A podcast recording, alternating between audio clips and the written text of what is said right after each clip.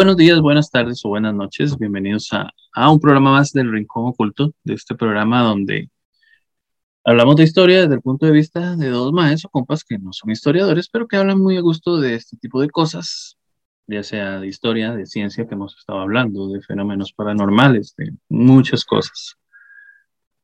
Y para el tema de hoy, bueno, primero voy a, a saludar a Sergio, que todavía no sabe cuál es el tema de hoy.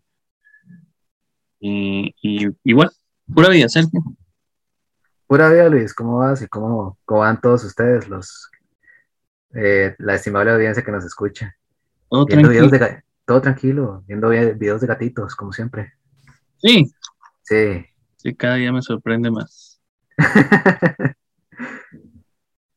Eh, una semana más, como digo, ni, ni, ni idea de qué, de qué vamos a hablar esta semana, ya, ya parecemos leyendas legendarias.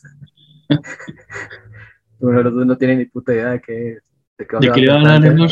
Sí, Sí, sí, es que digamos, eh, el- es ese problema de que, digamos, yo, usted y yo terminamos un programa y te- tengo unos días para pensar cuál es el otro. sí. No, es que igual. Por lo que general usted se da cuenta hasta que, hasta que ya es, o un día antes, o cuando lo veo en el brete, o, o el mismo día. Sí. Es que para los que no conocen a Luis, pues el muchacho tiene una mente muy creativa y acelerada. Entonces siempre le surgen ideas del,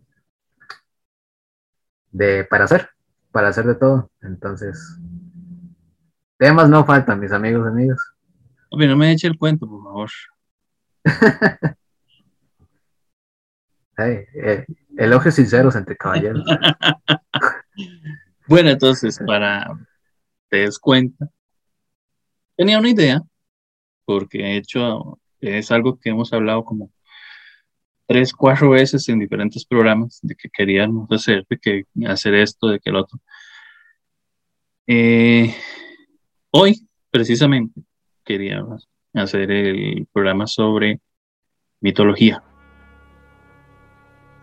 pero no hablar de dioses, o sea, hablar de mitología, mitología.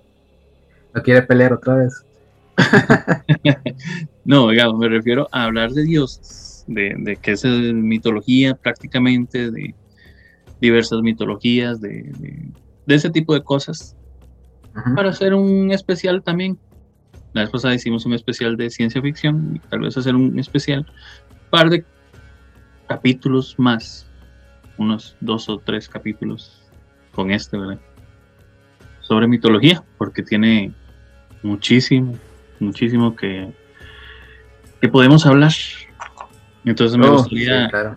me gustaría hacerlo al revés, que como lo hicimos con el de ciencia ficción, porque de hecho el de ciencia ficción eh, hicimos énfasis en el tema de ciencia ficción hasta el último capítulo de ciencia ficción.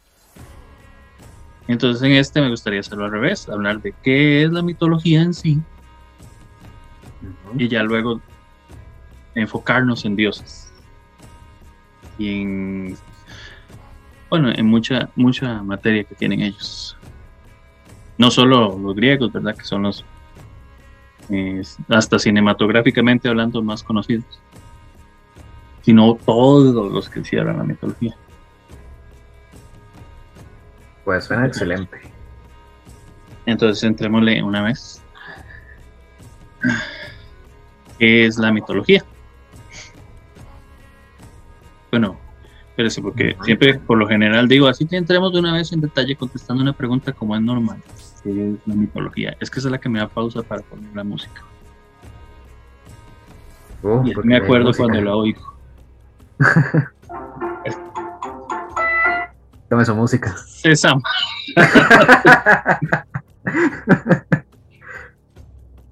Ma, ¿qué era eso? Me sonaba conocido ya les dije, videos de gatitos. Este Julio. ¿no?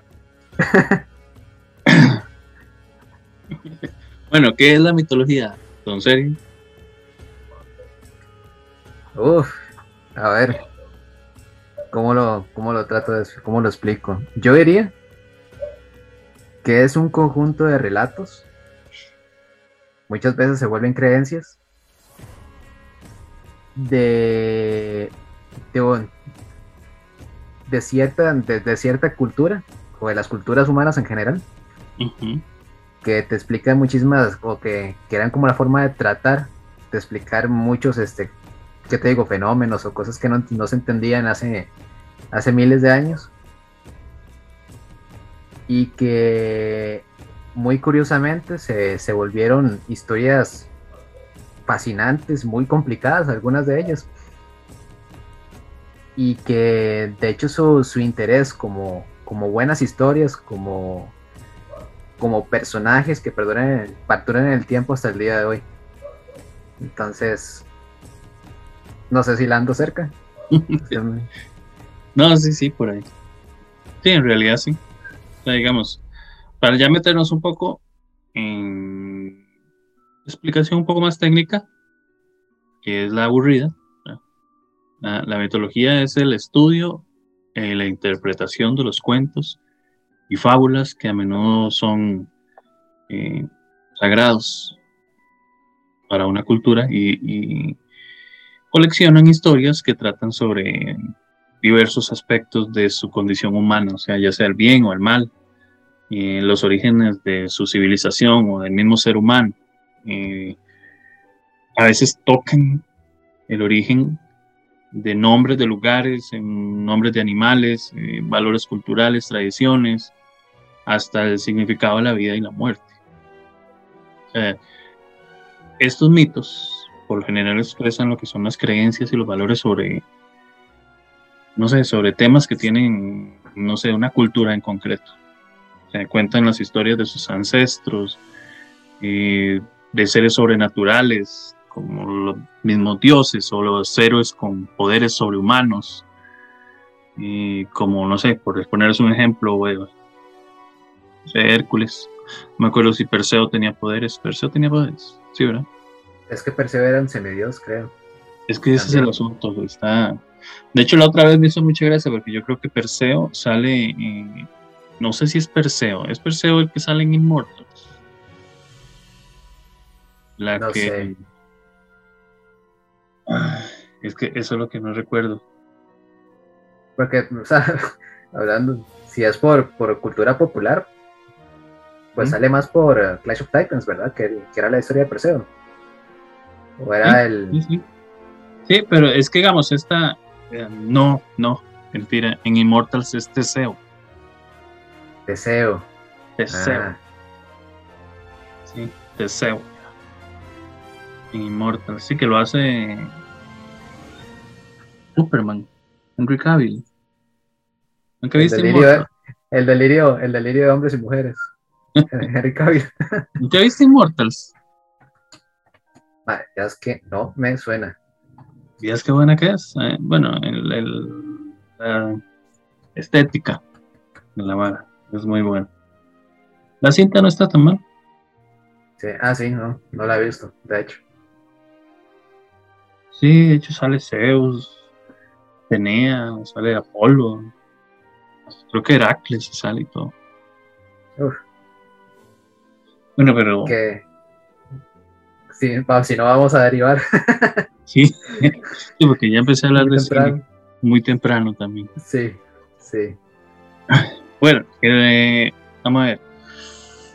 Mm, digamos, la mayoría de lo que hacen estos mitos es, es describir por lo general, ¿verdad? Lo que hacen es describir el origen o,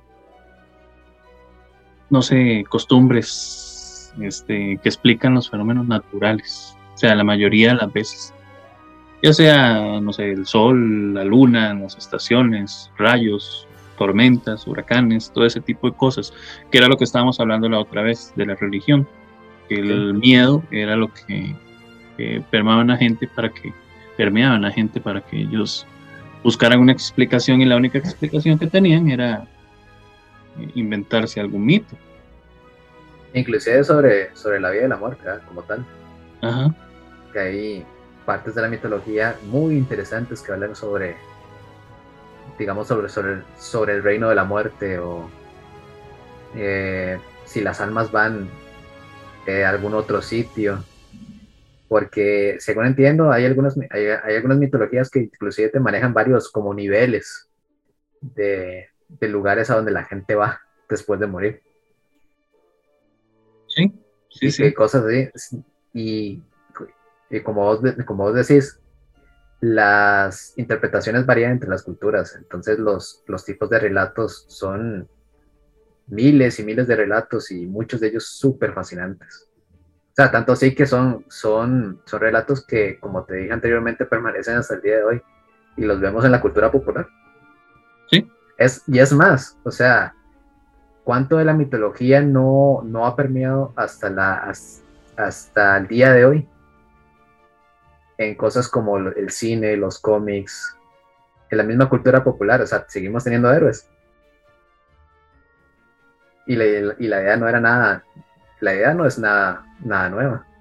No, de hecho, ahora me gustaría hablarles sobre un tema en particular, pero eh, me, adelantaría un toque, así que ahí se los voy a ir diciendo, porque es una, una vara que he visto mucho en la cultura, y de hecho entre cine y literatura es donde se ve más, pero no adelanto mucho. El, el asunto de los mitos, que era como también estábamos hablando la semana pasada con religión, es que son para la mente humana, para la psique humana, son un aspecto necesario.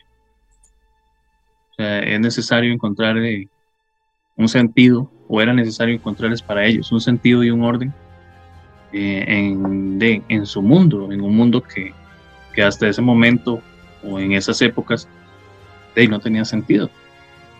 Era mucho más sencillo eh, culpar o señalar o inventarse algo que quedarse sin, sin explicación alguna. Y es algo que todavía hacemos. Cuando inventamos rumores, inventamos conspiraciones de cualquier cosa porque no entendemos qué es lo que pasa. O porque simplemente somos por naturaleza buenos contadores de historias. Sí, que eso, eso es fundamental. los, historiadores o narradores o cuentacuentos o todo ese tipo de personas son los que han fortalecido mucho todo este tipo de cosas sobre mitos.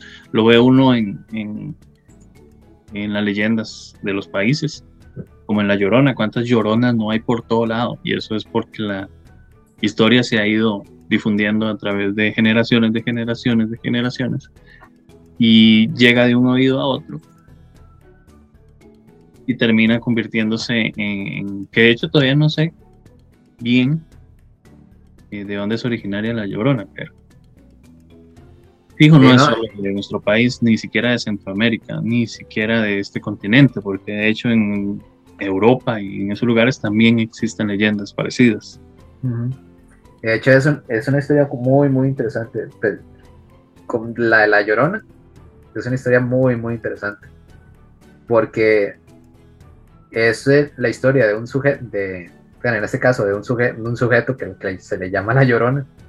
Esta, esta, mujer que anda penando por, por sus hijos. Pero encontrás interpretaciones en varios, en varios lugares de, Latinoamérica, como vos decís. E inclusive, si no, si no me acuerdo mal, hay partes de la historia que se rastrean hasta la era precolombina. O sea, si, si, el, si la historia ni siquiera es de América, entonces, ¿cómo, cómo se integró desde mucho, desde mucho antes para, para crear este personaje? Es algo que digamos que me intriga muchísimo. De hecho, sí, porque en Costa Rica eh, hay varias historias. De hecho, creo que una de las tantas era de un mae que, era de Escazú, de eso. Pero yo sí sé que, digamos, eh, se empezó como a, a, documentar la historia de ella como en los 1500 a partir de 1500 es como que se empezó a, dar más y más. Y como dices vos, o sea, sí, sí, es, sí tiene vestigios muchísimo más atrás, pero ya documentarse eh, sí era como de 1500 en adelante. O sea, porque empezaron a documentar los mismos, los mismos misioneros españoles. Ajá, exacto, como estabas hablando. Sí, y más o menos. No, dime. No, que de hecho hay, hay todo un rollo histórico ahí. Porque se sabe que eh, de mucha de la documentación indígena que fue destruida, lo, lo que quedó, digamos, para, para la historia, lo que perduró para la historia fue mucho de lo que los mismos monjes lograron transcribir de, estos documentos o de las tradiciones este, orales de, de los mismos indígenas. Sí, porque de hecho en la historia, como dices vos, que fue más que todo documentada por españoles y todo eso, se supone que esa historia eh, que ellos documentaron uh, era de Tenochtitlán. Imagínense la cantidad de tiempo. Y esto que estamos hablando de algo como de la llorona, ¿verdad? O sea, ni siquiera estamos hablando de un Zeus. Ah, no, no, y, y esto como que da pie también a otro, otro fenómeno, fenómeno interesante de, de, ok, cómo es que las historias de los pueblos se van transformando por la influencia de otros pueblos. En este caso, todo lo que sucedió eh, con la, sí, digámoslo así, con la, invasión de, de, los europeos al continente americano. Y todo, digamos, y cómo las, las historias, los relatos orales de los pueblos originarios se transformaron o fueron, fueron cambiando conforme a la influencia de los de, de las colonias. ¿Ves? Entonces, por, por, eso te decía, el caso de la Llorona es muy bueno. Eh, porque tengo más presente el caso de México. Del relato de la Llorona en México. Que se le asocia muchísimo a, inclusive al, a los pueblos indígenas del, del de, de, bueno, decirle cuál ya sería batearle. Ahí, ahí hablo desde la completa ignorancia. Eh, eso, eso nos caracteriza. Sí, pero como, como digamos, este, toman cosas del, del folclore indígena y las mezclan con el, con el folclore eh, europeo en este caso para mezclar ya una historia, en este caso de, de las colonias, por decirlo así. No sé si me explico bien. Sí, sí, sí, claro, claro. Es, muy interesante. Y eh, yo lo he visto muchísimo en América. Imagino que en otros pueblos habrá pasado. ¿Qué cosa? Pero la transformación, digamos, de, la, de las historias y de la mitología de los pueblos en base, eh, en base a otros pueblos que llegaron. Es, es como esta mezcla entre culturas que va transformando también las tradiciones. Sí. Sí, igual como estamos hablando, digamos, como, como es bien conocido, que cuando los españoles llegaron traían a María, no traían a la diosa que tenían los, los indígenas que encontraron. Ah, bueno, de hecho ese es otro, ese es otro caso muy bueno, el de la Virgen de Guadalupe. O sea, cómo la, cómo la, cómo digamos el, el estereotipo de la Virgen Europea fue transformado para que calzara algo que el indígena pudiera entender, que estuviera más cerca de él.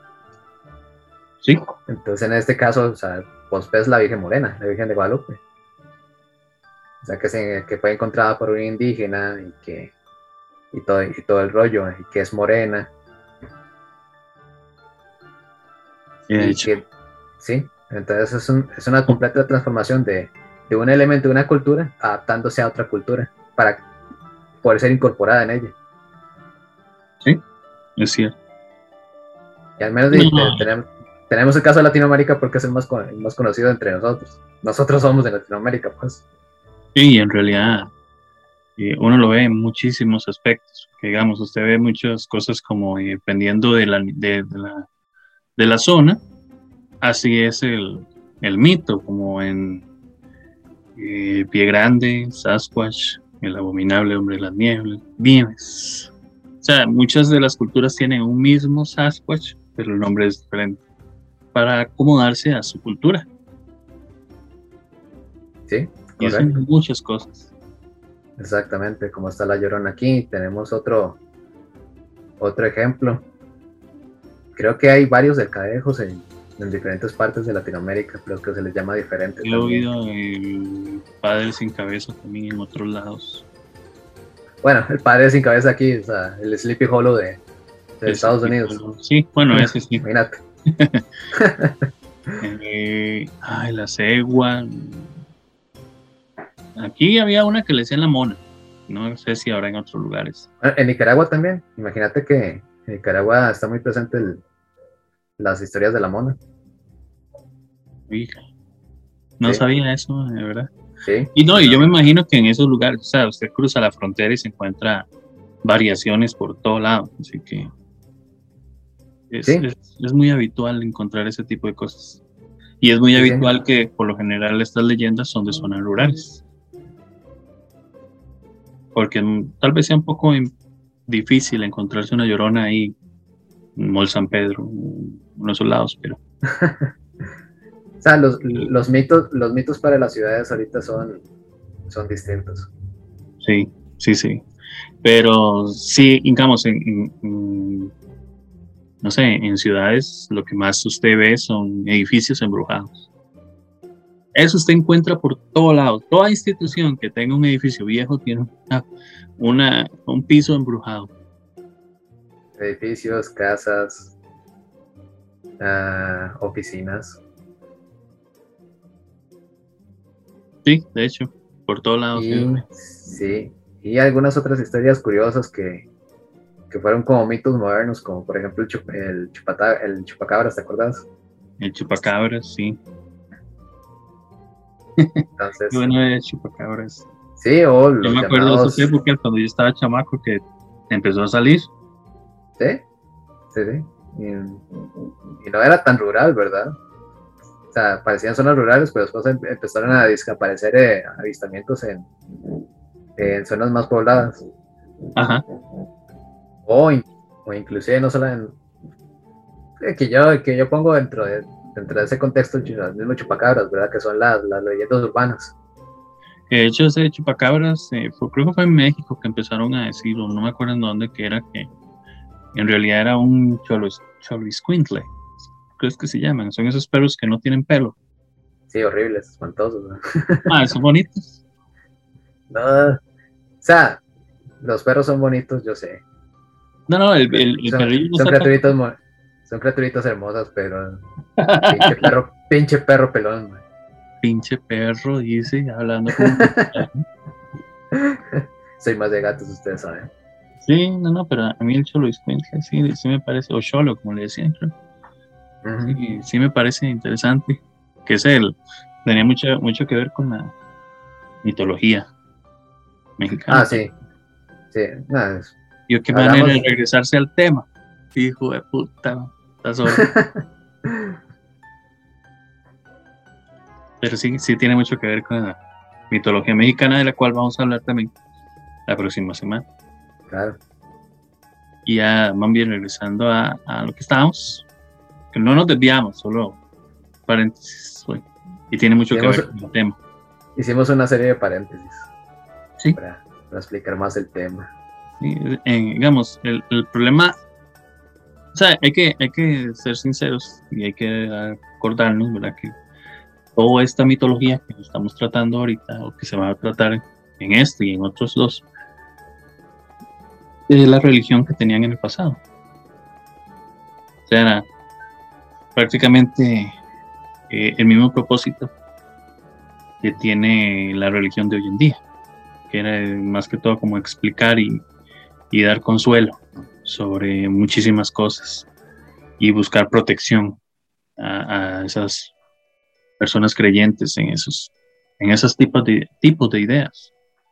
Pues es muy normal. De hecho, sí existen eh, diferentes tipos de mitos eh, y de eso lo habla un, un, experto, que es el que creó el tema que yo quería hablar, pero que voy a hablar más adelante. Eh, es el del viaje del héroe. Ah, sí. Pero él hablaba sobre, de sobre, sobre muchas similitudes entre culturas y muchas similitudes entre mitos de estas mismas culturas.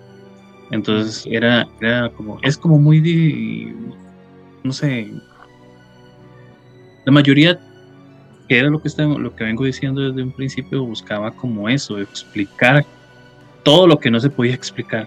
O sea, explicar fenómenos, tradiciones, y, no sé, significados de cualquier cosa, hasta las mismas erupciones de volcanes, que eso, esto hasta en películas se ve.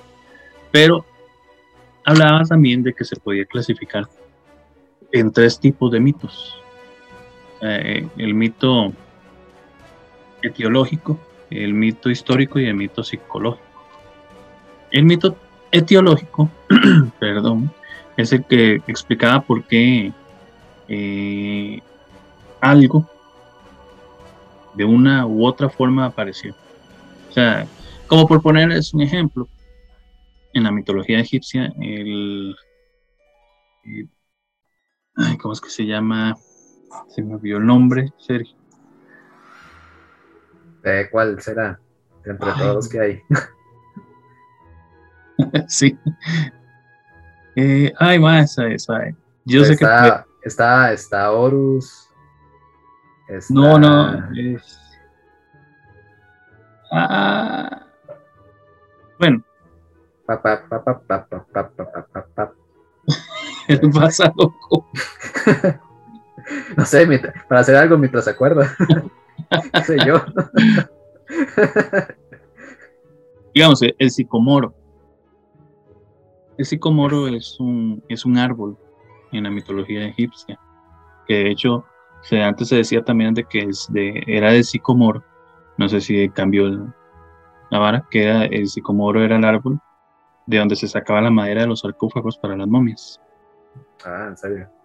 El sicomoro eh, tenía un aspecto particular porque era el hogar de una diosa. Entonces, eh, los mitos etiológicos explicaban por qué el mundo es como es, por qué ese árbol es como es y por qué esa diosa tenía que vivir en ese árbol. ¿Me entiendes? Entonces, mm. Eh, eso es más o menos por encima, porque la idea es como hablar más profundo sobre estos dioses en los otros capítulos, pero eh, el mito teológico es más que todo eso, o sea, la explicación del por qué, del cómo, cuándo y todo ese tipo de cosas. O sea, como explicarle a la gente por qué eh, o cuál era la historia de la caja de Pandora. Sea, por fue que se soltó y el mal, por qué se abrió, por qué el sufrimiento del mundo y todo ese tipo de cosas.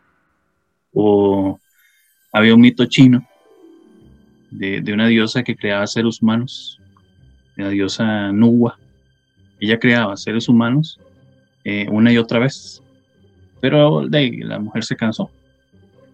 Entonces ella instituyó la práctica del matrimonio para que los humanos se reproducieran solos.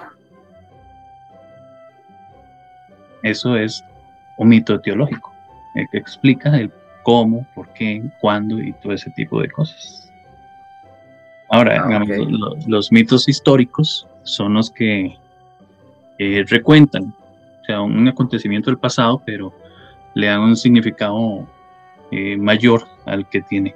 O sea, de hecho, es un, un, mito que sí ocurrió, pero eh, lo, lo, lo engrandecen. Como, no sé, como batallas o ese tipo de cosas, como héroes, que tal vez el héroe por ponerles un ejemplo, un héroe que haya matado a 10 personas, entonces de boca en boca terminó matando 500. Eso es un mito histórico. Mm, ah, bueno, el mismo, el mismo asedio de Troya, que en realidad eh, Homero lo escribe, lo describe de una manera y de boca en boca fue otra cosa. O se le ha ido metiendo. O como la batalla de las Termópilas. Ajá. El, viaje de las Termópilas. Sí, la Odisea. La misma Odisea.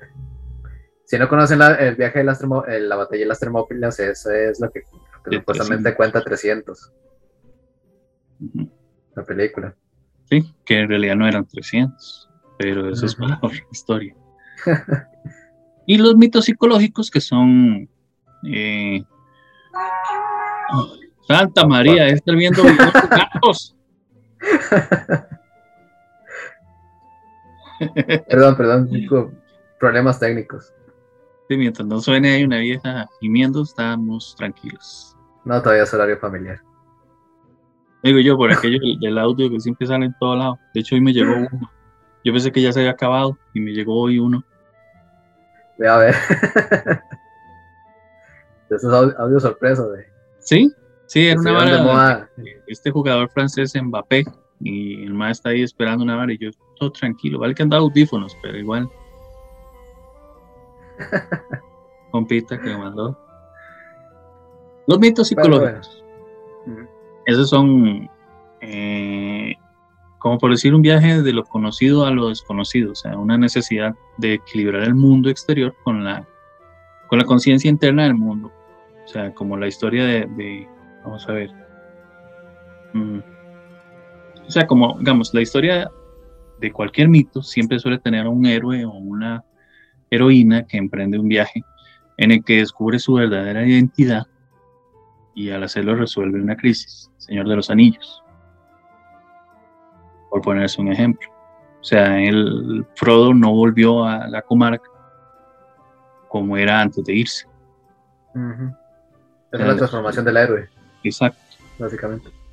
El mito más conocido de este es el de eh, vamos a ver, en, al menos en este en este tipo de secuencia que estamos hablando de la Iliada, de todo ese tipo de cosas, eh, Edipo, eh, para evitar cumplir la fantasía, la fantasía, la profecía de que iba a matar a, a su papá, deja atrás su vida para viajar a otra región. Igual, sin saberlo, acaba matando a, su verdadero padre. bueno, si, si no la conocen, es muy bueno leer ese tipo de cosas. Que de hecho, algo muy importante del, de Joseph Campbell, ahorita que estamos hablando de él, que es el, el autor del, del, viaje al héroe, del héroe. Yo se imagino que todos los que han estado en, en, la universidad, en carreras de diseño y de arte y de cine, les habrán metido porque esto se ven, se ven en la carrera o se menciona en la carrera aparte de todo lo que vos estás mencionando, el, también el, el mismo camino, el estereotipo del héroe. O sea, que el MAE determina cómo a partir de las culturas, de, las diferentes mitologías, hay un común denominador en la historia del héroe. O sea, que, que lo vemos en, los, héroes de mitología y que continuamos viéndolo en, en las historias que, que, nos, que nosotros vemos en el cine o, o en los cómics o en los diferentes medios. Sí, es cierto. De hecho, eh, ahora tengo una explicación todavía mucho más grande sobre eso y enfatizarla en, en, en, Jesús. Ahí para, que, para que tengas un poquito de, de tu odio hacia la religión. Sí. no, pero es que es el, el, más vale es uno de los más significativos con respecto a esto, no porque sea ni falso ni nada, porque no estamos metiéndonos en ese tema, sino que eh, es uno de los más conocidos o ciertas cosas se basan mucho en, la historia de Jesús también. Pero bueno, eh, por ponerles un ejemplo más fuerte, un mito eh, de estos etiológicos que eran los que estábamos hablando al principio. bueno, por aquello ¿verdad? es es el de que explica de cómo una cosa apareció. O sea, la explicación de por qué esto y por qué el otro. Hay una historia eh, muy, muy interesante sobre una, una diosa que se llamaba eh, Demeter. Eso viene de Grecia. Demeter era la diosa del grano y las cosechas. Y ella tenía una hija que se llamaba Perséfone. Perséfone era que se convirtió en la reina de los muertos. En esta historia, el asunto es que Perséfone es secuestrada por Hades, que es el dios del inframundo, ¿verdad? Y ella se la lleva a, su reino. El asunto es que eh, la diosa Demeter empieza a buscarla desesperadamente por todas partes, pero como no la encuentra, eh, se entristece, entonces las cosechas empiezan a, decaer, entonces la, la, gente se empieza a morir de hambre y los dioses de ahí no reciben su parte, ¿verdad? O sea, la mayoría de las veces ellos, la mayoría de los dioses recibían eh, o se fortalecían con las oraciones. El caso es que Zeus eh, le ordena a Hades que libere a, a Perséfone. Hades accede, pero el asunto fue que Perséfone había comido varias semillas. Eh, no me acuerdo de qué era, mientras estaba en el inframundo. Entonces el asunto es que ella tiene que pasar la mitad del año bajo la tierra y la otra mitad del año en el mundo exterior con la mamá. Entonces, este mito explicaba los cambios de estaciones en Grecia. Cuando hacía calor y los campos eran abundantes, era porque Perséfone estaba eh, con su mamá. Y Demeter hacía que el mundo germinara. Entonces, en la estación fría y lluviosa era cuando Perséfone estaba bajo la tierra con Hades. Entonces, la, este, Demeter lloraba y la tierra eh, no daba frutos. Ese es un ejemplo más fuerte de, ese, de esa explicación de los mitos etiológicos. Igual en, no solo en, en Grecia existe ese tipo de cosas, sino también en Occidente. Perdón. claro, o sea, lo que veníamos mencionando, la, gran, la cantidad de historias de los pueblos, de, los pueblos, los pueblos originarios que, de cómo se originó el mundo y, y cómo suceden las cosas que del día a día, ¿verdad? Es la misma historia de por qué, decimos o, creemos, o se cree más bien que el, talón en los humanos es una de las partes más débiles, que tiene que ver con el mito de, de Aquiles. De Aquiles. El talón de Aquiles. La historia, bueno, la historia de Aquiles era que contaba que ah, él era hijo de. se me olvidó el nombre de la mamá de Aquiles. Mm. Ay, no me acuerdo. Ahí sí la puedes buscar porque si no me acuerdo. Estoy en ello. ¿Ah? Estoy en ello. La, la asunto es que la, la, mamá la había bañado. no se me acuerdo si era en sangre para cubrirlo y protegerlo. Entonces él era menos vulnerable a todos los ataques. Pero, Ella era Piptia o Tesalia. Cualquiera de los dos nombres. Y exacto. Eh, ah, bueno, les estaba diciendo, el asunto es que ella lo había cubierto. Lo había cubierto. Eh, y el asunto fue que como no lo, no lo, cuando lo estaba cubriendo, una hoja, creo que era, cayó en el, en el talón de Aquiles, entonces esa parte no fue cubierta. Entonces él era vulnerable en el talón. Entonces de ahí viene más o menos la historia de por qué dicen que el talón de Aquiles. Se le dice el talón de Aquiles. No sé si las habías oído. ¿Sí la habías oído? Sí, este no era parte del relato de la guerra de Troya. Sí. Porque, o sea, Aquiles fue uno de los héroes que fue a combatir a Troya. Sí, que de hecho, digamos, los tendones es, contradictorio, ¿verdad? Porque el tendón es eh, del, talón, es uno de los más grandes y fuertes del cuerpo. Pero hay un, cortecito ahí y, ya usted se siente claro. Entonces, eso es lo que le pasaba a, Aquiles. De hecho, de ahí viene más que todo eh, esa historia, que de hecho era una profecía que la mamá le decía que él iba a morir por esa parte. No me acuerdo si por esa parte o, por una forma, pero bueno. Eso es más que todo la historia de por qué, por qué decían eso. Eh, o se le dice esa, ¿cómo se llama? Esa, ese talón de Aquiles. Igual, como dice Sergio, ¿verdad? Esa es la historia de Troya, de la ciudad de Troya, de toda la historia de Elena y de, de Menelao y toda esa vara que también es muy buena. Aunque la lectura, la lectura sí es un poco, es interesante, es muy tuanis, pero sí es un poco tediosa hasta cierto puntillo. Pero si no les molesta. al menos lo de la aunque sea la Iliada, que es bastante entretenida de leer. Sí, no sé si... Con agua, creo que eran aguas mágicas que habían bañado Aquiles. Ahí me, cada vez que empiezo a hablar de esa vara me van recibiendo, pues recordando más bien partes. Pero bueno, eh, otra idea, algo así, esa que les había dicho, ¿verdad? De la, diosa Nuwa, que tenía eso de que ya no quería crear más humanos, entonces creó el matrimonio. Qué mala idea. bueno, vamos a ver. Ah, bueno, la. Ay, esta de. El mito, de hecho, el mito más viejo del mundo eh, está documentado. Es el primer capítulo de, del programa nuestro. El de Gilgamesh. Ah, cierto.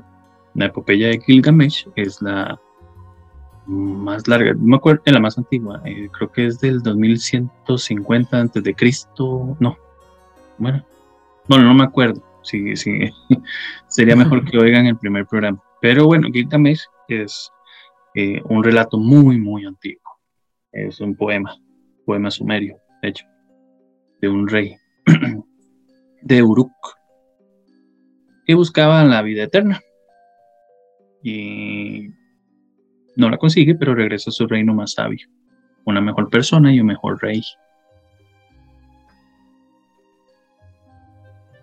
Bueno, el caso es, en lo que estábamos, este Joseph Campbell es el, como dijo Sergio, el creador del viaje del héroe, como estábamos hablando hace rato. Y igual sí me gustaría hablar sobre el viaje del héroe, pero es un poco adelantarnos.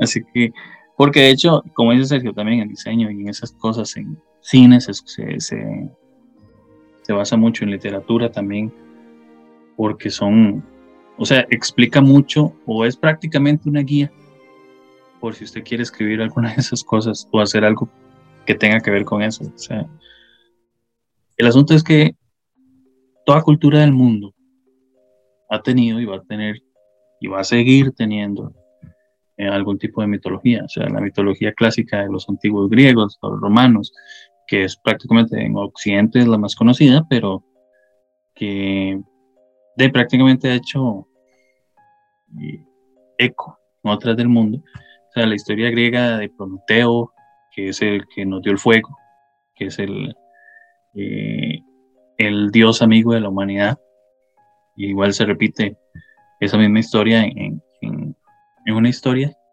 de un, no me acuerdo si pueden buscarla, de un dios chino que se llamaba Fuxi.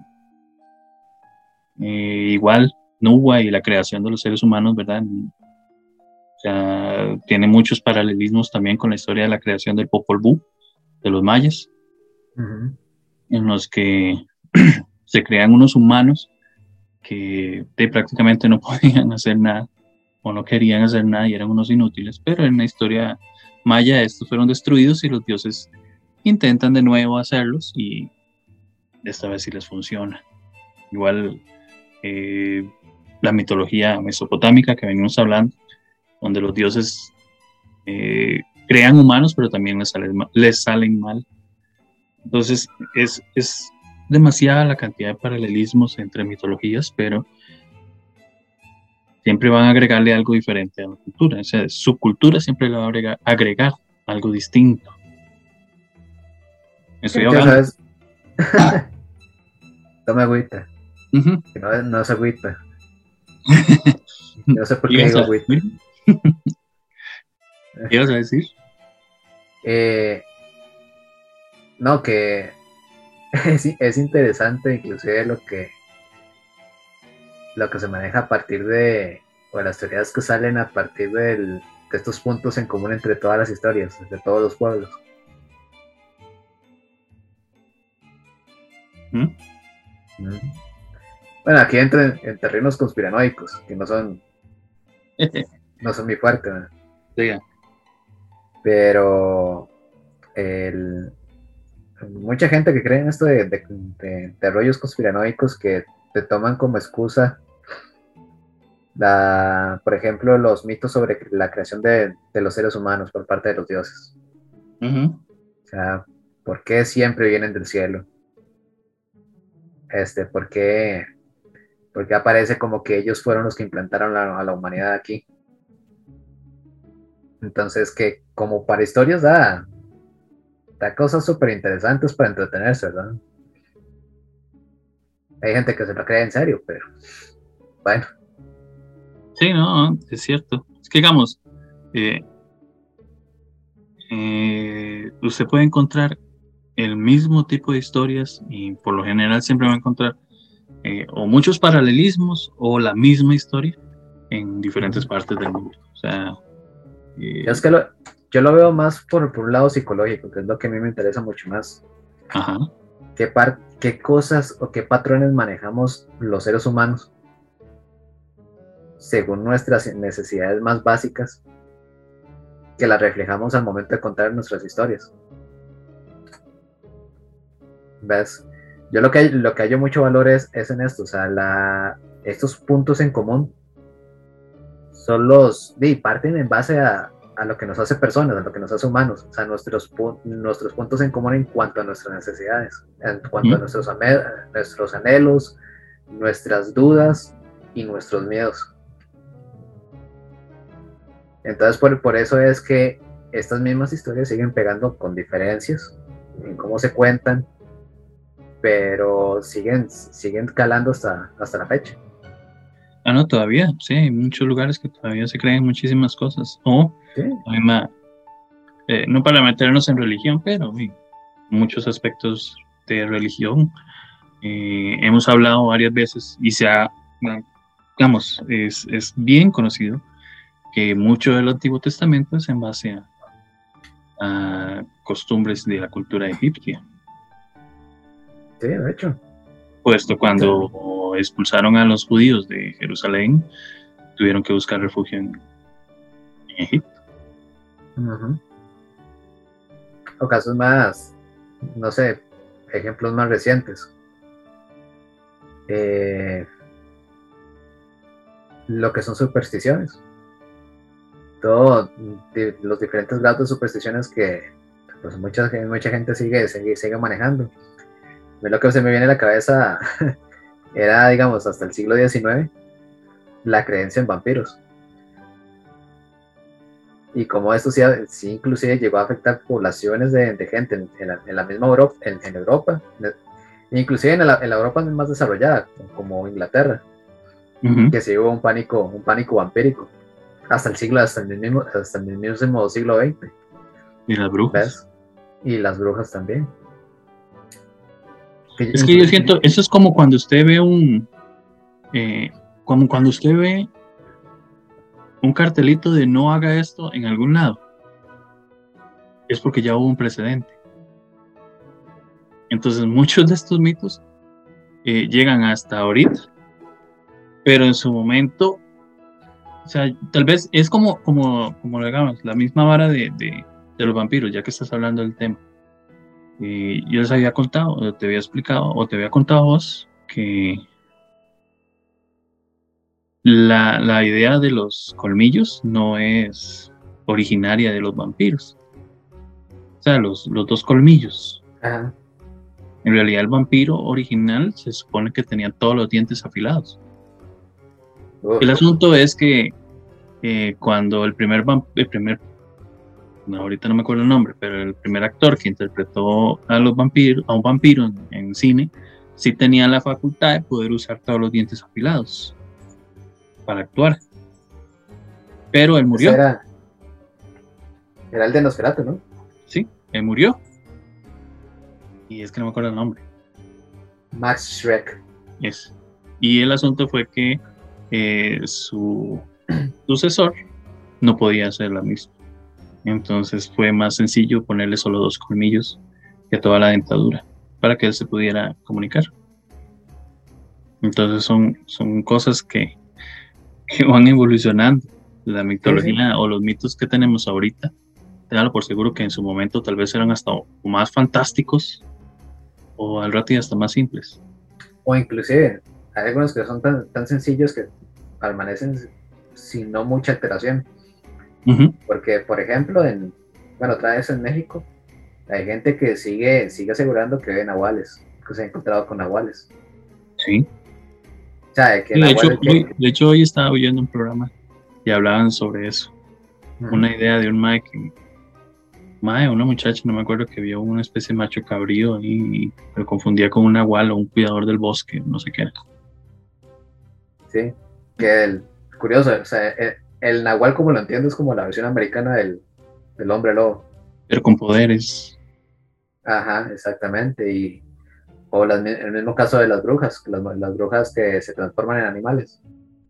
Ajá. Sí, porque usted, usted en YouTube puede encontrar un montón de videos de, de madres que atraparon una lechuza porque es una bruja que se convirtió en lechuza. Pobre lechuza. Pero bueno, vamos a ir a, a, una pausa. Ah, bueno, antes de que se me olvide. de hecho, como venimos hablando de mitos y eso, eh, ¿cuál mejor mito que el gran diluvio?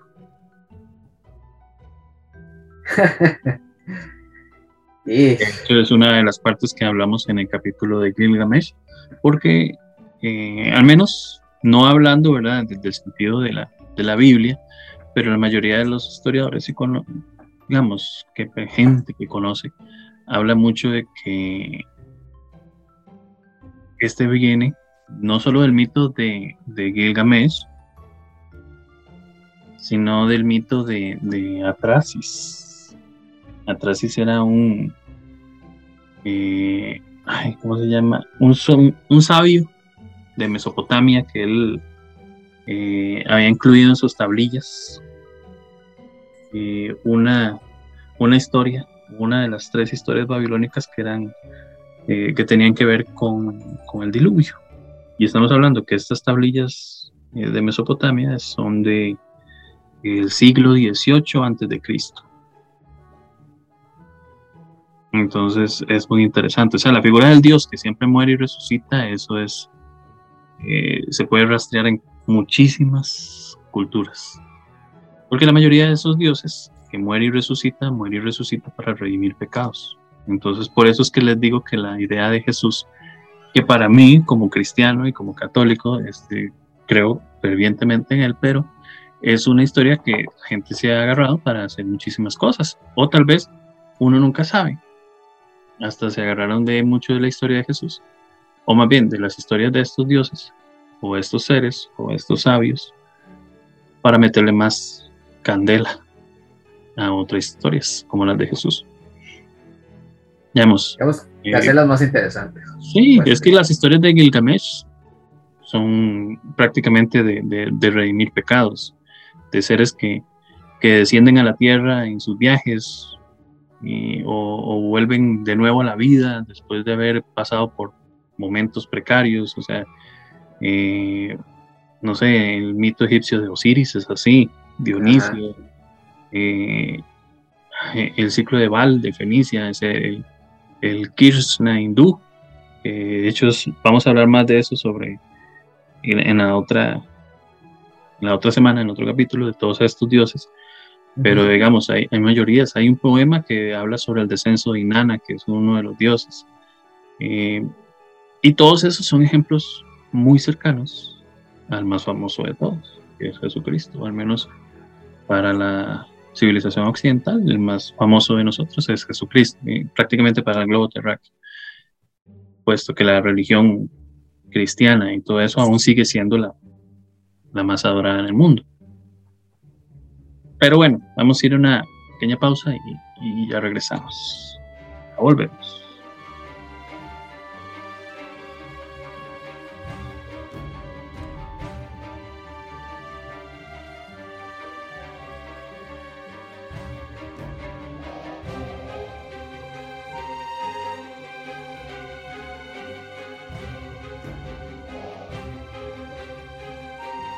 Regresamos para esta segunda parte y vamos a seguir hablando un poquito sobre la mitología. Y vamos a hablar sobre, sobre algo en específico. O sea, digamos, la mayoría de los mitos de la antigüedad son muy relevantes ahorita para, nosotros, eh, o para al menos las audiencias modernas, porque los, los antiguos escritores los habían diseñado para la interpretación individual. O sea, eh, que yo se la cuente a Sergio, eh, no va a ser que Sergio la cuente exactamente igual. O sea, siempre va a tener una interpretación tal vez de parte de Sergio. Entonces eso es lo que pasaba con la mayoría de los mitos. O sea, siempre había una, una reacción en consecuencia de lo que usted escuchaba. Entonces, la mayoría de los mitos, o los mitos más que todo, siempre han tenido eh, una especie como de, clasificación. O sea, digamos, existen eh, los mitos cosmogónicos, que son esos que se, que se encargan de, explicar el origen del mundo. Eh, el antropogónico, que son los encargados de explicar el origen del ser humano. O sea, así como, como la distinción entre el resto de los animales, de hecho uno de los más conocidos es eh, el de Adán y Eva, que ese es un mito antropogónico. O sea, no porque sea mito, ¿verdad? Vamos a, regreso a lo mismo, o sea, no estoy hablando de que no sean ciertos o sean falsos, estoy hablando de que muchas veces, sea religión, sea este, mitología griega, romana, escandinava, lo que les dé la gana, se utilizaban eh, muchos de estos mitos para explicar ciertas cosas. Entonces, uno de los más conocidos como mito antropogónico es el de Adán y Eva. De hecho hay una historia que dice que ni siquiera eran dos personas, sino que eran civilizaciones diferentes.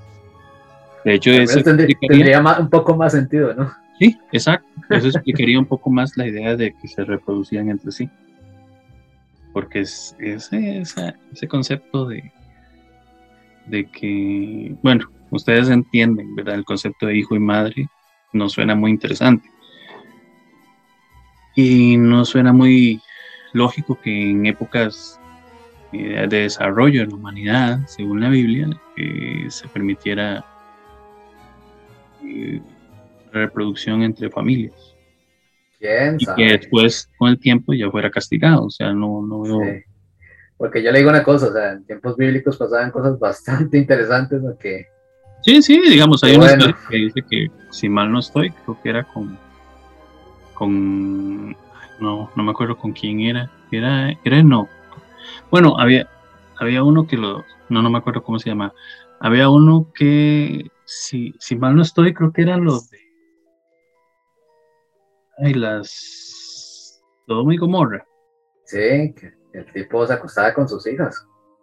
Sí, pero no era que se acostaba, era que ellas lo emborracharon. Según lo que recuerdo. ¿Cuál es la diferencia? Que el mae no sabía, ¿no? pero había sexo entre familia. Sí, pero. El punto, eh, común es, el punto común de eso es: había sexo entre familia. Sí, creo que era, esa era la historia, más que todo, creo que era la historia de que Lot se había dormido. Lot era así. Lot se había dormido, estaba borracho, alguno de los dos, y las hijas se aprovechaban de eso. Una hora sí, no me acuerdo bien. Perdón, es como, estoy, si... no, pero es como si tiene sentido las fantasías de Alex en, en, la naranja mecánica cuando le lo ponían a leer la Biblia. Ah, sí. sí, no, o sea, no, es que fuera eh, puro eh, amor al prójimo, especialmente el Viejo Testamento. ¿eh? es el problema. El Antiguo Testamento es un poco más complicado. Ah, Pero bueno, andaban con, andaban con tonterías, amigo. Sí, y además, como ya les dije, este mito antropogónico, el más conocido es el de Adán y Eva, que tal vez sería muy interesante hablar en otro momento sobre ellos también, pero eh, lo que yo he escuchado, entre varias cosas, es que sí eran dos civilizaciones completamente diferentes. Eh, que de hecho eso explicaría mucho porque en la Biblia dice que cuando expulsaron a, a Caín, Caín caminó y caminó y caminó y encontró a su pareja. Porque si no, estaría muy raro que, que, de hecho luego se cuenta, según lo que he leído, que Caín lo que se encuentra es una prima lejana. Entonces sería, a menos de que caminaste 500 años, o bueno, 100 años, póngalo así. Y sería extraño que usted camine y camine y camine hasta que haya reproducido una prima y eh, una sobre, no, una pucha más que se, se hace un colocho. O sea, sí se hace un colocho. bueno, eh, los mitos teogónicos. Los mitos teogónicos son los mitos que explican el origen de los dioses. Eh, son muy comunes en las religiones politeístas. No necesariamente, pero digamos, eh, un mito de estos, para ponernos en contexto, el de Atena. lo sabe? De Atena. Este, ah. uy. No, sería, sería batearle. Atena sí, Atena, Atena, eh, Atena tiene una hermana. Según entiendo. Pero no, no, no me acuerdo ni el nombre de la hermana ni el de los padres. Porque parecían que los caballeros de la ciudad como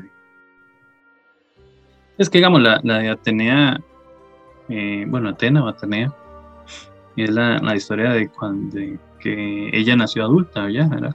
Que nació de la frente de, de Zeus cuando Hefesto le, le, dio un hachazo en la cabeza para curarlo de unos dolores de cabeza que tenía Zeus. Entonces fue donde Atenea salió de ese, de ese golpe. Ah, no, pues qué creativo, ¿no? Sí. Pero ese, ese es muy, muy interesante, de hecho. Es que eso es lo que le digo, o sea, la mayoría de esos mitos tienen esas varas, o sea, eh, de hecho, el de Afrodita también. El de Afrodita era. Que de hecho, Afrodita es. Eh, si mal no me acuerdo, eh, Afros o Afro, algunos de los dos.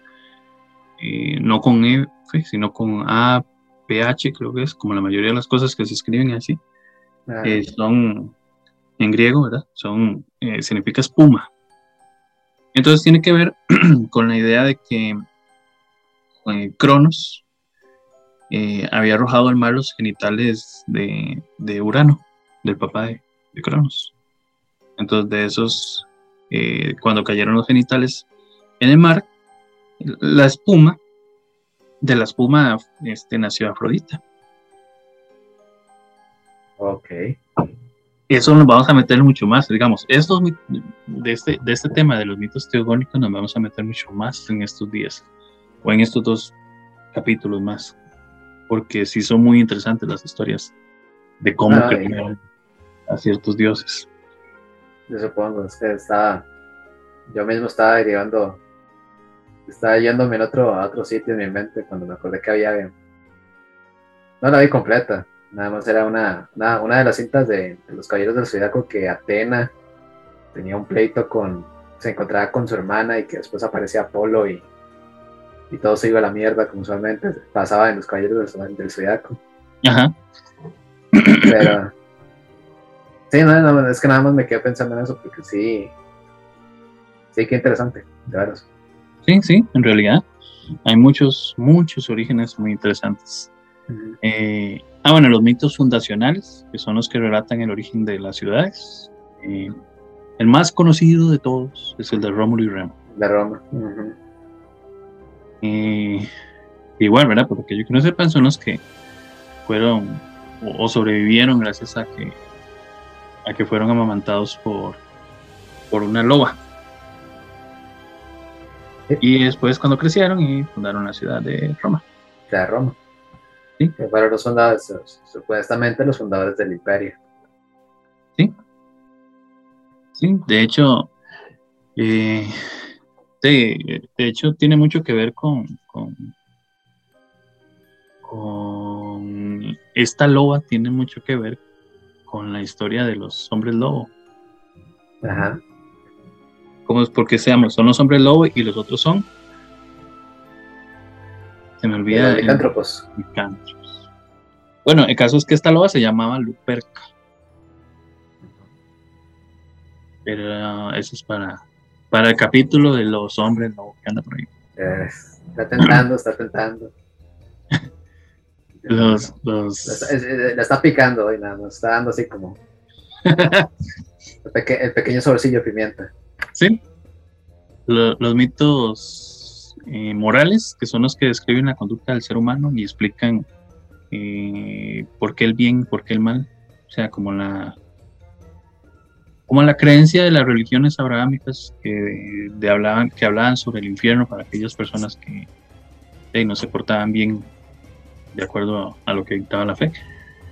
o los mitos escatológicos, que son esos mitos que se subdividen en, prácticamente en dos, que son los que explican eh, qué hay tras la muerte y son esos que explican eh, lo que pasa con el fin del mundo.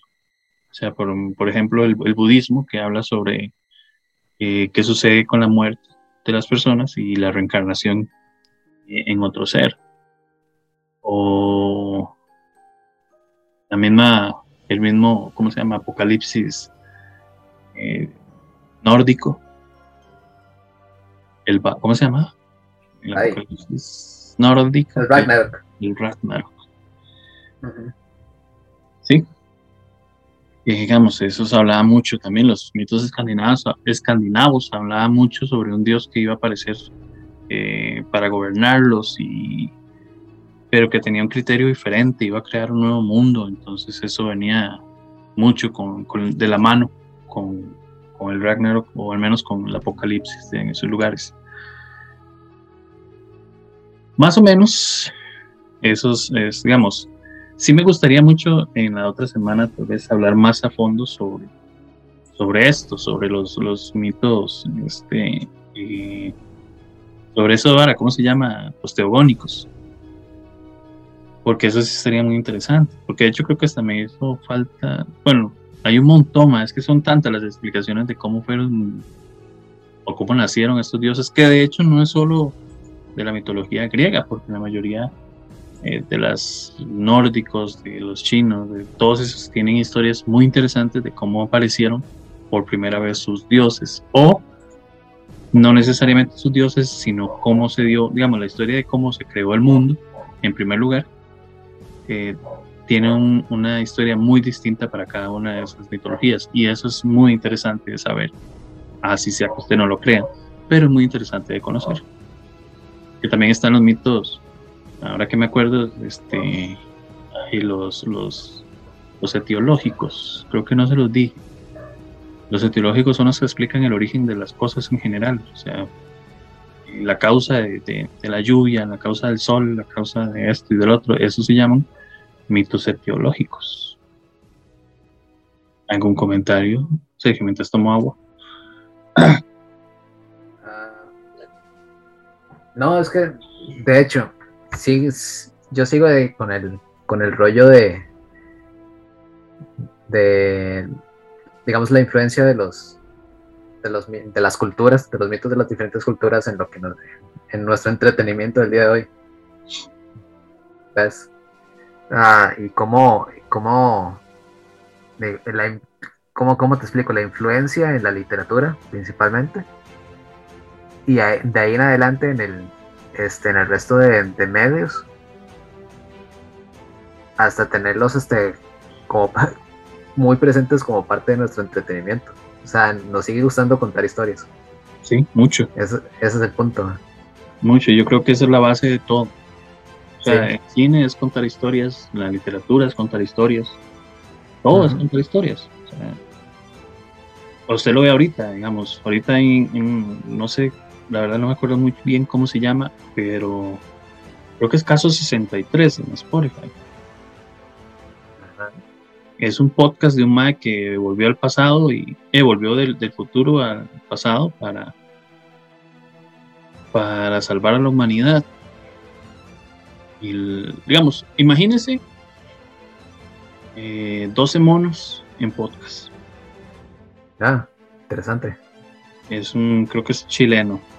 Es, contar historias. O sea, muchas veces de los podcasts es contar historias. Esto es contar historias. Y eso es lo que nos hemos dedicado toda una existencia. Sí.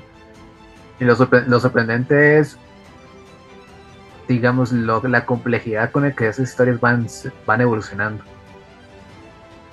¿Ves? Porque empezamos a tramar universos completos. Sea, un caso, pongo de ejemplo de nuevo, que es como de lo que se llama lo más, una de las más populares tal vez, y la, misma mitología griega.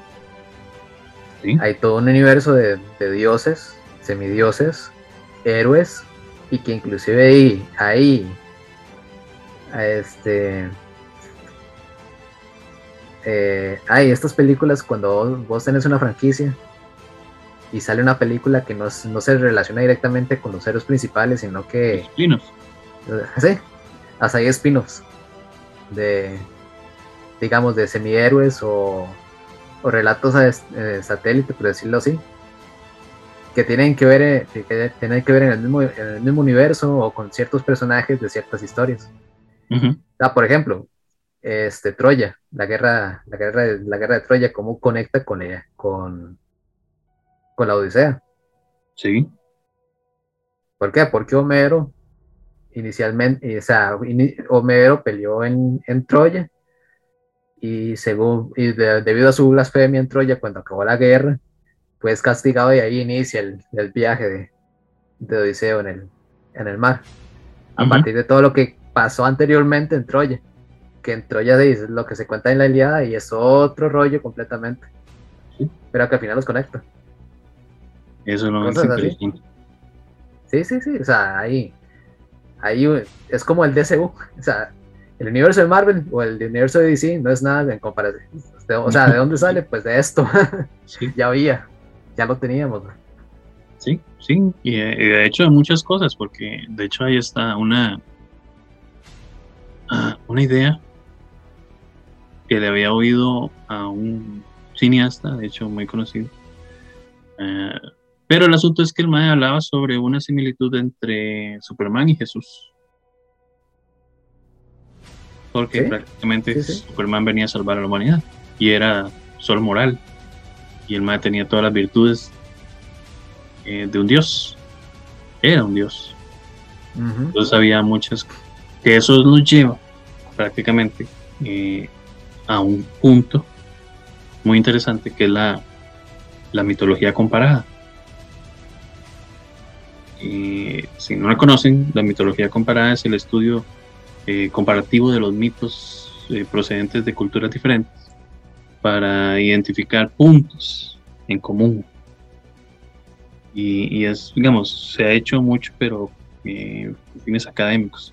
O sea, han utilizado eh, relaciones entre mitos diferentes para seguir el desarrollo de las religiones y culturas y así proponer orígenes, entre, digamos, orígenes comunes a los mitos de diferentes culturas y, así sustentar todas estas teorías psicológicas que tienen ellos. Entonces la mitología comparada lo que hace es eso, comparar eh, historias entre cada mitología, o sea, motivos, temas, eh, todo ese tipo de cosas, narraciones, eh, hasta, hasta la misma antropología. O sea, digamos, por ponerles, vamos a ver si puedo ponerles un ejemplo. Eh, o sea, igual vamos a ver, Odín, que es uno de los dioses principales, ¿verdad? De, las, de la mitología nórdica. Eh, vamos a ver, es que me acordaba de uno, pero problema cuando me pongo a hacer toda esta vara, si me olvida todo después. bueno. Es el problema de no dedicarse solo a esto. Sí. Ah, pero. Eh, por ejemplo, Odín es que el mismo, el mismo rango de importancia que Zeus en Grecia. Ajá. Digamos, es como, como, como esto, digamos, sí, como vos estás diciéndolo, digamos, una mitología comparada es Odín, que es la figura, ¿verdad? De, el dios principal, sí, el dios principal de, la mitología nórdica, y su hijo, que es el dios del cielo, es el trueno, el rayo y toda madre, Thor, que es, no es tan poderoso como Odín, pero si usted lo pone en mitología comparada con la mitología griega, el dios del cielo, el trueno y el relámpago es Zeus, que también es el dios de todo ese sistema eh, mitológico. Entonces, si usted compara eh, mitologías, va a encontrar eh, relativas importancias a cada uno de esos dioses, que se reflejan dependiendo de cada sociedad. O sea, tal vez la sociedad griega necesitaba alguien más fuerte que se encargara de los rayos y los truenos y todo eso, y apareció Zeus. Tal vez la mitología nórdica no necesitaba alguien tan importante para eso pero sí tenía alguien que fuera igual de poderoso, o que por lo menos fuera tan poderoso que pudiera controlar los rayos. Entonces apareció eh, Thor. Pero no lo veían tan fuerte porque tal vez su sociedad como tal no creía en que los rayos y los truenos fueran algo tan importante como para adjudicárselo a un Odín. ¿Me entiendes? Entonces, dependiendo de la sociedad, se le daba un enfoque diferente a los conceptos eh, mitológicos. Eso es más que todo como la idea de la, de la mitología comparada, o sea, entender por qué la sociedad o por qué esa cultura utilizaba a ese dios para ciertas cosas, por qué tenían esas similitudes entre dioses, pero habían esas diferencias, como en este caso. Eh, sé que la garganta. Ay, ¿cuál otro? Pues, se me ocurre. Ah. digamos, ese es, el asunto, o sea, la mayoría... Es que hablando, hablando, de, hablando de mitología nórdica, desconozco si, si, si este dato es real, pero que se supone que cuando los primeros misioneros cristianos llegaron a, a las tierras del norte de Europa, a las tierras vikingas, tuvieron un serio problema para, para incorporar a la figura de Jesús dentro de, dentro de la cultura pues, este, vikinga, pues. Porque para los vikingos era muy importante una figura fuerte, guerrera, de autoridad, eh, en su sistema de, dioses.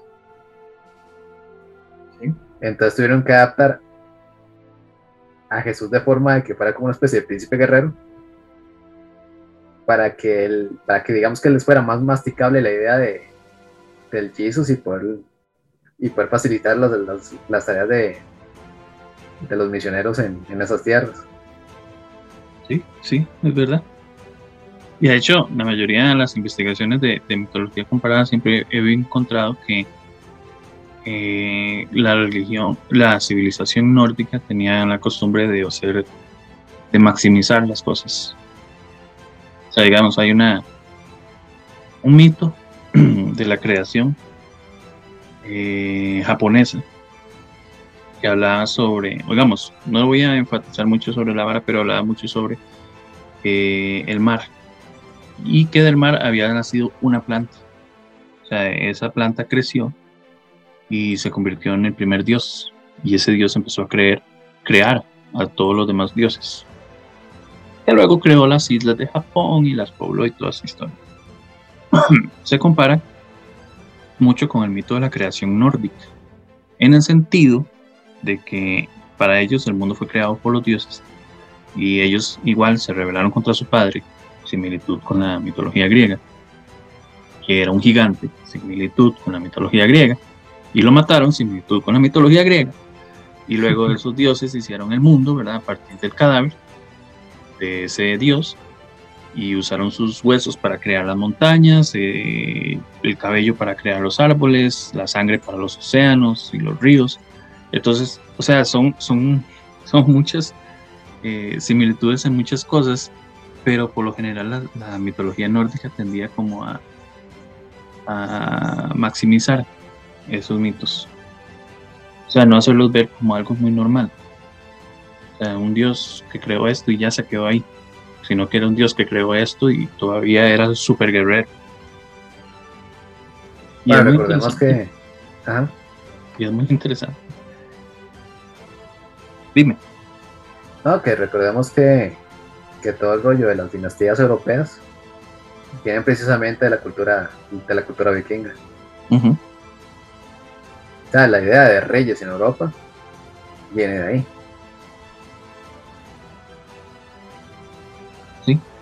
Sí, es que digamos, eh, lo interesante también es eh, en el sentido de la lengua. O sea, digamos, eh, hay muchas similitudes en, ¿cómo se llama? En lo lingüístico.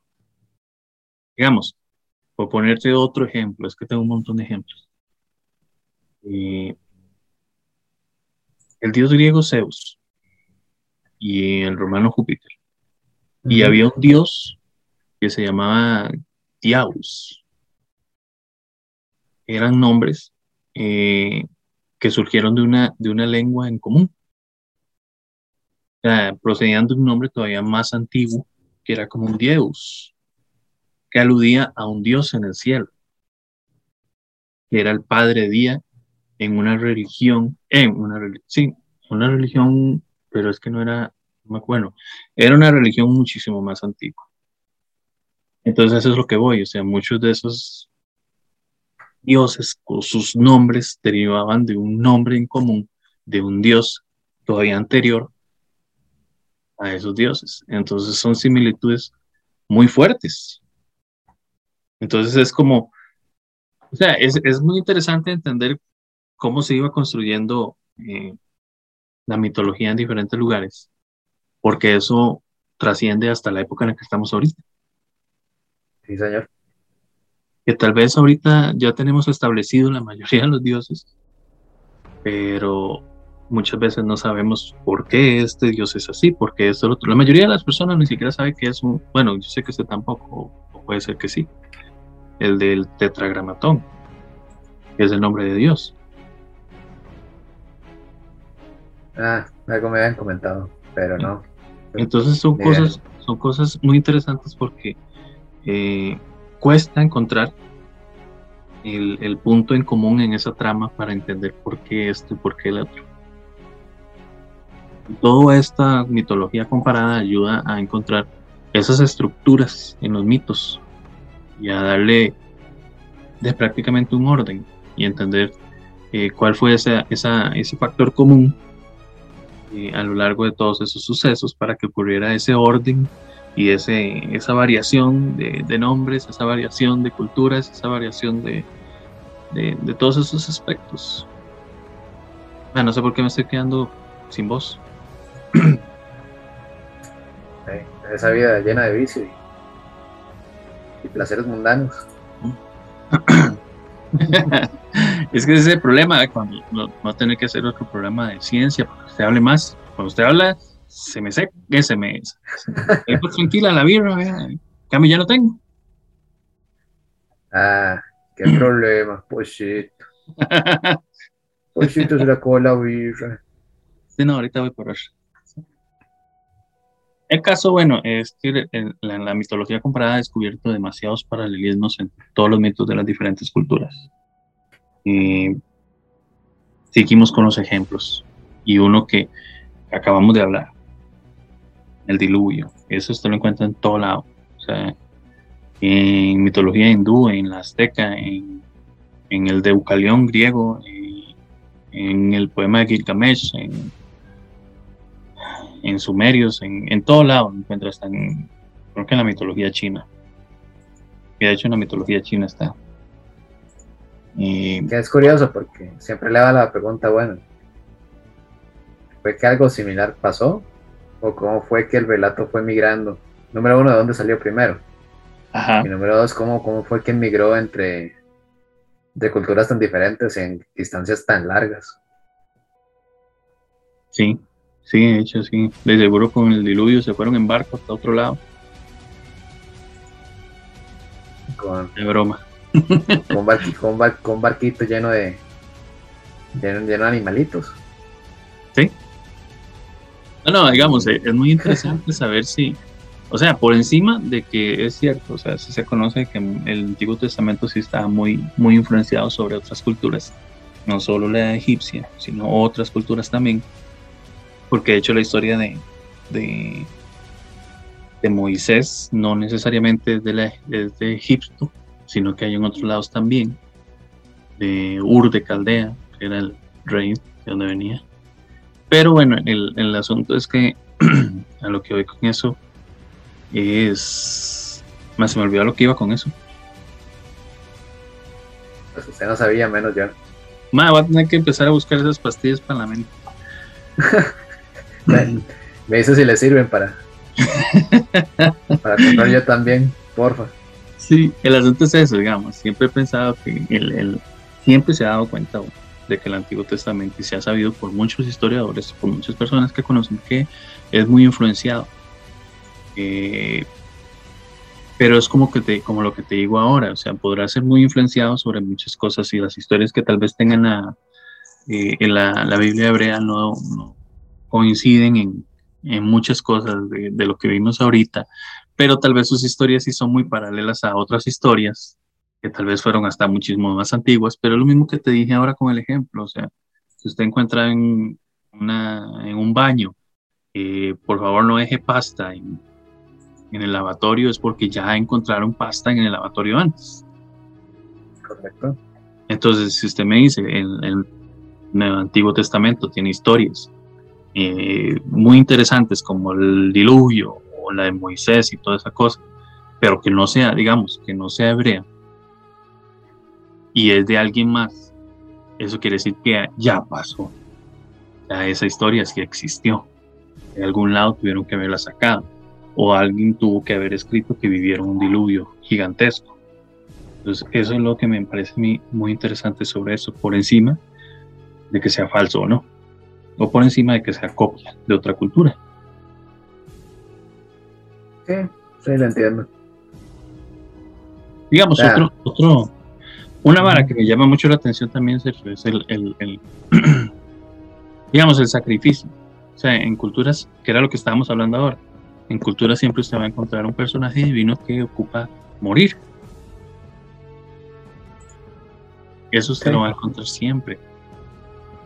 digamos, en, Nueva Guinea había una historia sobre una, una joven que había sido asesinada y de cuerpo habían crecido las cosechas que habían ayudado a que la gente no se muriera de hambre.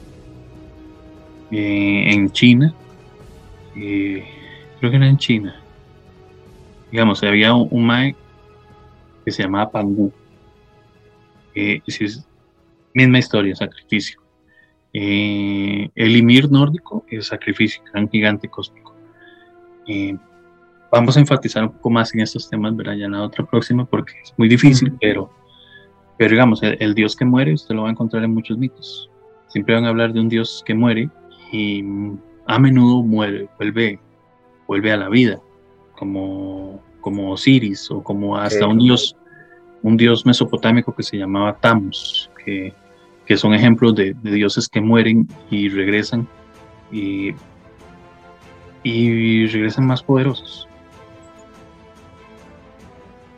Y vamos a lo mismo, son historias eh, comparadas con la cristiana de Jesús de Nazaret. Pero si no les habían encontrado alguna similitud. que de hecho eso se ve mucho, pero digamos, ese, ese, no sé si has visto una vez un documental que se llama Cell Gates.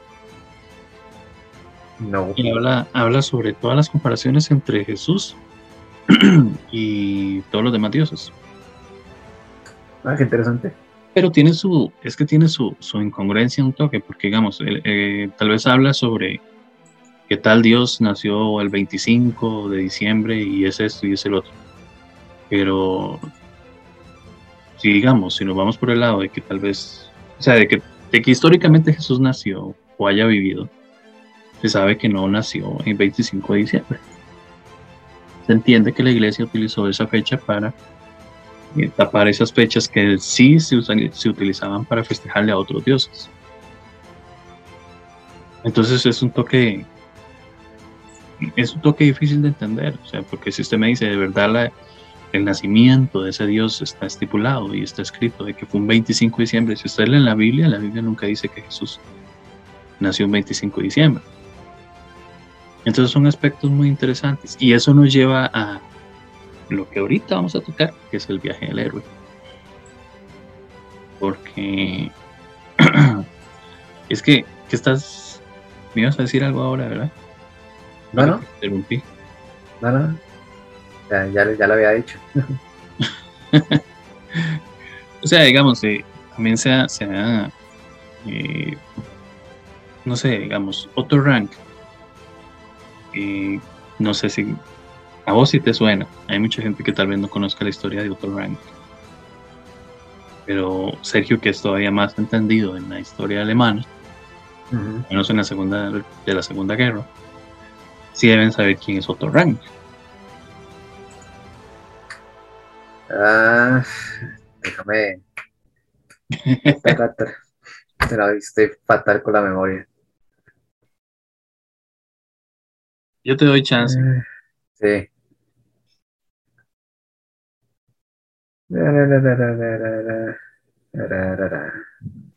No. No, ahí no puedo.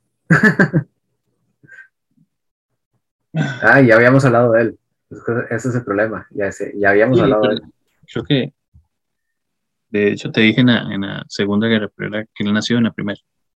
Por eso es que estás perdido. Tal vez. Pero bueno, eh, él nació en las épocas de la Segunda Guerra, él era psicoanalista y era austriaco. O sea, él, él creía mucho sobre digamos, me refiero que era segunda, en la Primera Guerra, porque... Primera Guerra. Nació, ¿verdad? O sea, él nació, si mal no estoy, como en el 84 y de hecho murió y ni siquiera... No, ya había iniciado, ya había iniciado. De hecho, él murió el, el 39, en 1939, pero en octubre y la Segunda Guerra Mundial eh, inició en septiembre. Entonces, él le quedó un mes de vida antes de la, bueno, un mes de vida en, vivió la Segunda Guerra Mundial. El asunto fue que él era muy seguidor, tal vez luego enfatizar un poco más por qué me refiero a eso, pero él era muy seguidor de Freud y de, Sigmund Freud, aquello. Y él argumentaba que, era que las historias de los, de los nacimientos de estos héroes, eh, todos estos héroes que se encuentran en diferentes culturas, tenían una estructura eh, común. Todas tienen una estructura en común, eh, que es parte también de, las ideas que compartían con, con este Joseph Campbell, que es el del viaje del héroe. Porque todas estas ideas tenían eh, similitudes, que es lo que venimos hablando. O sea, no es solo Joseph Campbell, sino otro Rang. Había un Ranglan, Ranglan creo que era que se apellidaba, que también hablaban sobre todas estas estructuras que tiene que tener el héroe para poder ser héroe. O sea, todas esas estructuras que tiene que tener, que de hecho se le se, llamaban la teoría de los, de los monomitos, monomitos, eran una, para ponérselos más sencillos, es una estructura de trama en común entre todos. Todos tienen una estructura común en su trama que los hace ser héroes, que los hace ser personas que mueren por la humanidad, que los hace ser personas que reviven y siguen siendo eh, seres ejemplares para la humanidad, o al menos para la humanidad de sus culturas.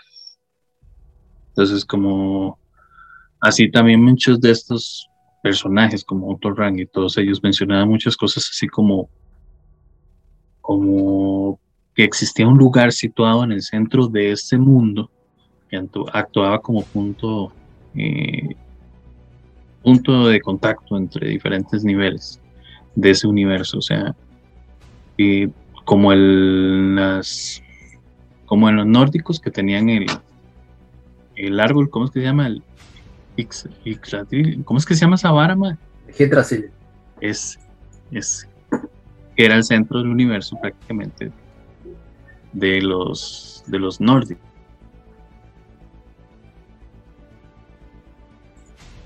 Y no, digamos, los, los, los védicos, que hablaban sobre ramas de un árbol que llegaban hasta el cielo, o sea, igual que los hermanos, ese árbol cósmico no es solo de los de las religiones nórdicas, sino que es de muchas otras religiones. Entonces, todos ellos creían que no solo el héroe tenía que tener una trama en particular, sino que tenía que tener un lugar de donde habría nacido eh, ese, ese poder místico.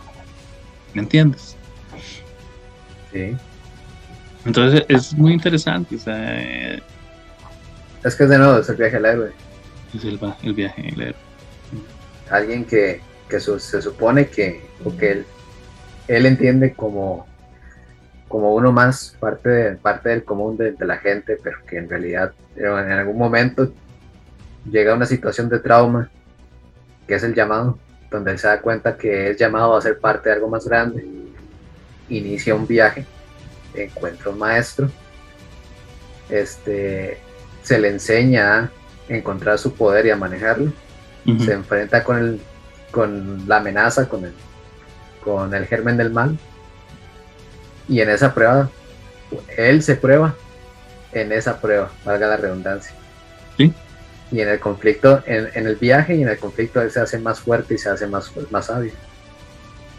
Hasta que después cuando termina el conflicto, algunas veces con sacrificio, otras veces este eh, sin sacrificio, pero el héroe termina alzándose sobre alguien, alguien más sabio, alguien más fuerte, por, por todo lo que aprendió en, el, en ese camino. Sí, o sea, casi todos tienen esa misma, sí, eh, esa misma trama, sí. Es más, eh, si usted lo nota en, en, la mayoría de, los, de las culturas, la mayoría de las culturas tienen en el mito, en el mito de la creación, o un poco más adelantado, eh, una lucha entre dioses más jóvenes que derrocan a dioses más viejos. Es el ejemplo de, la titanomaquia en, los dioses olímpicos, que, que los dioses Zeus y todos ellos luchaban contra los titanes, que era una raza mucho más antigua de dioses. Y de hecho se ve, se ve en los, perdóname, se ve en la, mitología hindú, que los, los devas, que son los dioses hindús, eh, luchaban contra los asuras, que eran demonios los celtas que luchaban contra, contra los Fomori, que los Fomori eran dioses de la muerte y la oscuridad. los dioses celtas siempre han sido considerados como dioses de la vida y de la luz. Entonces es un, prácticamente un, un punto en común entre muchas culturas. Sí, los nórdicos también tenían la batalla entre dioses y titanes. ¿Mm? Por ejemplo. Es cierto. O sea, por eso te digo, o sea, siempre va a haber, siempre se va a encontrar ese tipo de combate en que un dios bueno lucha contra un dios malo. Digamos, es como la. Ajá, no es la parte dual que explica el bien y el mal. Sí. se, la, pone fácil. En ese libro de el, Numa Elish, que es babilónico, ahí sale toda la historia sobre el dios, un dios bueno luchando contra un dios malo. Y desde ahí, ese es el estereotipo más fácil que explica la vida. O sea, nuestras historias se basan en eso, o sea, en lo que entendemos por malo y lo que entendemos por, bueno en personajes o en historias a partir de ahí. Sí. ¿Ya? Y el, punto, el punto más grande de todos es el Dios Supremo. Ese siempre tiene que tener uno. Exactamente. Pero, de nuevo, o sea, todas las historias que conocemos se basan en eso, en ese común denominador. O sea, hasta, hasta ahora, digamos que en, la modernidad se están cambiando los relatos para que para hacer ver que el bueno no, al final de cuentas no es tan bueno ni el malo es tan malo. es como la varianza que le, que le hemos hecho a, las, a nuestras historias. Que pues este, se nos hace interesante, ¿por qué? Porque se sale un poco del, del común, del, del común que conocemos, que es este viaje largo. Digo yo, ¿verdad? Sí, no, y de hecho sí, ya metámonos en el viaje del héroe. sí, sí. Que ese es un, bueno, ya como habíamos dicho ahora, es un concepto eh, que nació de un señor que se llama Joseph Campbell, que es ese, él, describió ese modelo básico de relato eh, en todas las civilizaciones, que es conocido, como les dije ahora, como monomito. Monomito el, esquema básico, ¿verdad? Del, viaje del héroe, que era que está hablando eh, Sergio, es el, vamos a ver, el planteamiento. O sea, digamos, todo se inicia con la partida del héroe o el protagonista. O sea, es donde se le presentan a los personajes y se establece el mundo en el que las cosas van a estar o se ven en su estado normal, pero en un momento dado se produce esa llamada a la aventura y es hora de mismo. ¿Ah? Es hora de aventura. De borracho y yo soy el que está tomando. puntos extras si conocieron la, si conocen la. Mano, nunca el chiste. Es muy loca. es para niños y considero que no es para niños. Sí, es una vara muy extraña. Súper rara. Nunca me gustó. Pero bueno. Este. Ok, el, el, protagonista está tranquilo. Y de repente algo le ocupa, eh, algo le pasa que lo obliga a iniciar su misión. Eh, igual vamos a lo mismo, el Señor de los Anillos, Frodo está tranquilo en la comarca. Y de un momento a otro le toca salir de su comodidad para iniciar este periplo. El eh, viaje. Ajá. El nudo, digamos, el héroe eh, atraviesa la puerta y entra en un mundo extraordinario, entonces va conociendo eh, nuevos personajes que le ayudan en su cometido, tratan de impedírselo. Entonces, digamos, voy a tratar de darles todos los esquemas básicos del viaje del héroe y la idea, pónganse a pensar, pónganse a pensar en El Señor de los Anillos. Y todo lo que les voy diciendo es prácticamente mucho de lo que tal vez se ve en El Señor de los Anillos o en muchísimas otras cosas. O en Star Wars. De hecho, siempre lo explican con Star Wars también, ¿sabes? Con Star Wars también. Porque, digamos, eh, digamos, son tres, ¿verdad? El planteamiento, el nudo es cuando pasa todo lo que pasa y el desenlace. Pero, digamos, las 12 etapas que tiene eh, el viaje del héroe eh, sería el mundo ordinario, que es eh, donde se presenta el estado de las cosas antes de que eh, el conflicto se presenta, el que va a cambiarle todo al héroe. O sea, eh, Frodo, en la comarca de los hobbits, sin preocupación alguna. La llamada a la aventura, que es a los 10 o 15 minutos de la historia donde se produce ese elemento disruptor y es el que, que le pone al protagonista todo el mundo de cabeza. La aparición del anillo, cuando llega la llegada de Gandalf y después la, aparición del anillo que tenía. Este es más claro. El tío vivo. Porque casi casi nadie, digamos, no todo el mundo ve, no, todo el mundo ha visto Star Wars. Pero en, en, hay una parte en la que Luke rechaza toda esta situación, que esa es una de las tantas, el rechazo de la llamada, que es ese momento en el que el protagonista no quiere asumir la aventura y si usted lo ve en El Señor de los Anillos, Frodo le da a Gandalf el anillo y le dice que no, que no quiere. Ajá, exacto. Luego el, el, encuentro con el maestro, que es el protagonista, conoce a alguien que actúa como, como el catalizador de la historia, que es el que lo convence de aceptar la llamada a la aventura y de ese conflicto que se le ha planteado. O sea, ese madre que lo anima y, y, le dice que vamos, que usted puede hacerlo, que todo ese tipo de cosas. Entonces, de esta manera, el protagonista ya se siente más preparado para cruzar la frontera del mundo a ese otro mundo que le prepara la aventura. En este caso, bueno, en el Señor de los Anillos era Gandalf, si no me equivoco. Porque algunos dicen que era, que sino que, que era, que era Bilbo. Bilbo era el tío de, no, Bilbo, el tío de Bilbo, eh, el que protagoniza los hobbits, que él fue el primero que encontró el anillo. Ajá. Y él también sufre exactamente lo mismo. Ajá, porque inicialmente él iba a hacer el, llamado a, regresar al anillo, pero ya no tenía fuerza si no quiso. Entonces se le encomienda la misión a Frodo. Y Frodo va cagado de miedo. Sí, y de hecho es el momento en el que eh, le dice que él no lo va a hacer y Frodo es donde decide hacerlo y la cruza y, ese toque de, cruzar la frontera del mundo ordinario ese mundo extraordinario es cuando él sale de la comarca y ya conoce, de hecho él lo dice, no, no creo que no lo dice él, lo dice Sam, que él dice que en un punto se detiene y dice que nunca había estado tan lejos de la comarca como ahorita. Sí, como ningún, joven a excepción del tío de Vivo lo había estado antes. Y ahí es donde viene el cruce el primer umbral, que es el protagonista tiene que hacer frente al primer obstáculo que el mundo extraordinario le plantea, que es el hecho eh, de que luche contra ese primer obstáculo y ya se dé cuenta de que ya no tiene cómo regresar. Cuando, en este caso, cuando se encuentran con, con el resto de... Uh, del anillo. Sí, de la comunidad. Es donde aparece la de las pruebas, eh, los aliados y los enemigos. O sea, es cuando el protagonista se enfrenta no solo a diferentes pruebas, sino que lo hace con otros personajes y otros enemigos, pero eh, para superar esas pruebas por lo general va a necesitar la ayuda de aliados y de amigos. Y ahí es donde entra también la comunidad del anillo.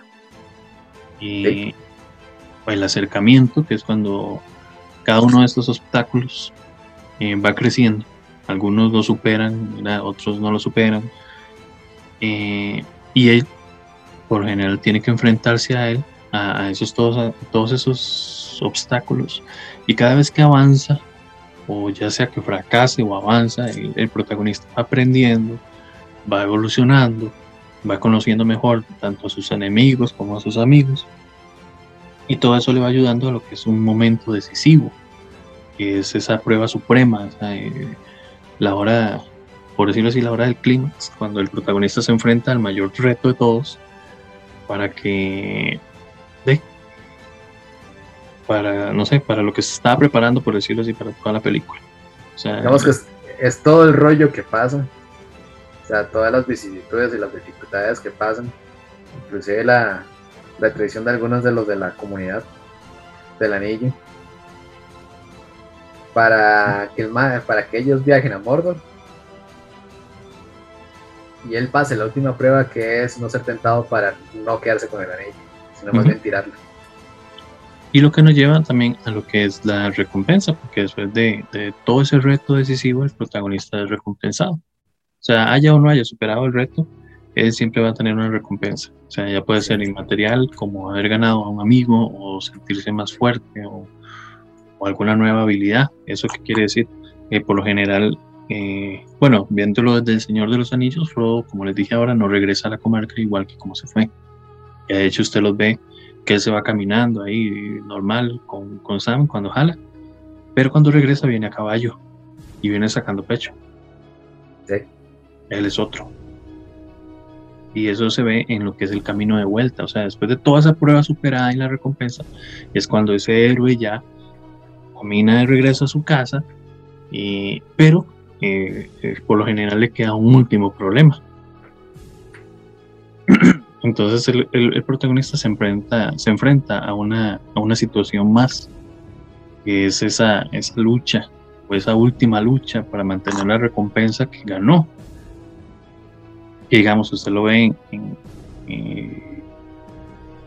en, eso mismo que les estoy hablando de Frodo, porque de hecho cuando regresa a la comarca todavía le queda una situación más, que es el ir a dejar a, a Bilbo con los, con los elfos. Ah, sí. Entonces es ahí cuando eh, sale de esa última prueba ya purificado y todo y preparado para emprender un viaje. Eh, y es cuando ya se da cuenta, digamos, si usted lo ve desde el punto de vista el, el regreso, que es prácticamente el último, es cuando el protagonista atraviesa todo eso a lo que él llamaba un mundo extraordinario y un mundo ordinario y ya él lo ve normal todo. O sea, ya él tuvo su experiencia, ya tiene su recompensa, ya él no es el mismo, o sea, ya él tiene nuevas amistades, se siente más seguro, ya él es fuerte, o sea, no es el mismo. y encontró la amistad. Y encontró el amor, la amistad. eso es prácticamente el viaje del héroe. Y eso usted lo ve en infinidad de películas. Y eso usted lo ve en infinidad de literatura y en muchísimas más cosas. O sea, no es algo eh, diferente o es algo nuevo. O sea, usted lo ha visto, solo que no conocía que se llamaba El viaje del héroe. Y lo ha visto infinidad de veces. Y lo ha visto infinidad de veces en diferentes tramas, ya sea película de hora y media o película de tres horas, pero lo ha visto. Sí. Obviamente no es necesario que usted tenga todos estos 12 pasos, pero por lo menos iba a encontrar en la mayoría todos, o en algunos casos varios pero no dejan de ser, o sea, no, no va a ser que se encontró uno, siempre va a ser un montón. y ¿ah? No, con sus diferencias ahorita, como les comenté, pero las historias que vemos, vemos actualmente siguen siendo el camino del héroe, pero con variantes en las motivaciones de, o la identificación de los héroes y villanos. Eso es lo, único que está cambiando, pero en esencia sigue siendo lo mismo. Sí, la motivación es lo que cambia. Porque igual, o sea, podrá ser el viaje leve, pero por lo general hay que buscar innovar Entonces hay que meterle un poquito de la, a la situación. O sea, no, no, tanto con la historia, no tanto con la estructura de edición, yo siento que más con la dimensión de los personajes, que es lo que está cambiando. O sea, porque ya... Sí, digamos, el personaje bueno, el personaje bueno, bueno y el malo, malo, eso ya se está agotando. O sea, ya no es tan como tan creíble.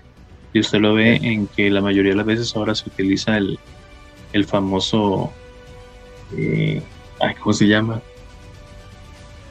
Y cuando el héroe es malo, pero que se le metió el agua y ahora es bueno. Ah, como este tipo de redención o algo así. Sí, pero tiene un nombre, superhéroe ese. Ay, hay un tipo que se, de superhéroe que se llama el antihéroe. Ese es, el antihéroe. Pero el antihéroe es alguien que hace, alguien que se entiende que hace las labores del héroe, pero con por medios muy cuestionables. Por ejemplo, Batman. Muy, muy, pero muy famoso ahorita. Exactamente. Deadpool es uno. Batman es uno, ¿por qué? Porque es un, es un vengador, es un justiciero. El tipo no es noble, el tipo está enfermo de la cabeza. Su, su, su motivo principal para hacer las cosas es la venganza. ¿Ya? Y se basa en parte, aunque no mate, hasta ahora, o sea, su medio, medio para operar es el miedo. En los cómics se ha matado. Eh, sí, imagino que sí. Sí, se ha matado en los cómics. Sí, sí, imagino que sí. Pero digamos, esta vara del antihéroe usted lo ve en muchas cosas. Digamos, ahorita, una serie actual, Boba Fett. Boba Fett, por ejemplo, es un caso de redención. Más que de antihéroe. Pero no es un antihéroe ahorita. No sé como, como, el Maya. O sea, para usted no era el héroe. Digamos, si usted es una persona que tal vez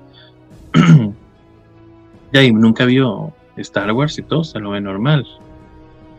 Pero si de hecho en el último capítulo del libro de Boba Fett se ve donde eh, no, en el libro de Boba Fett, no, mentira, en la película esta de ¿cómo se llama?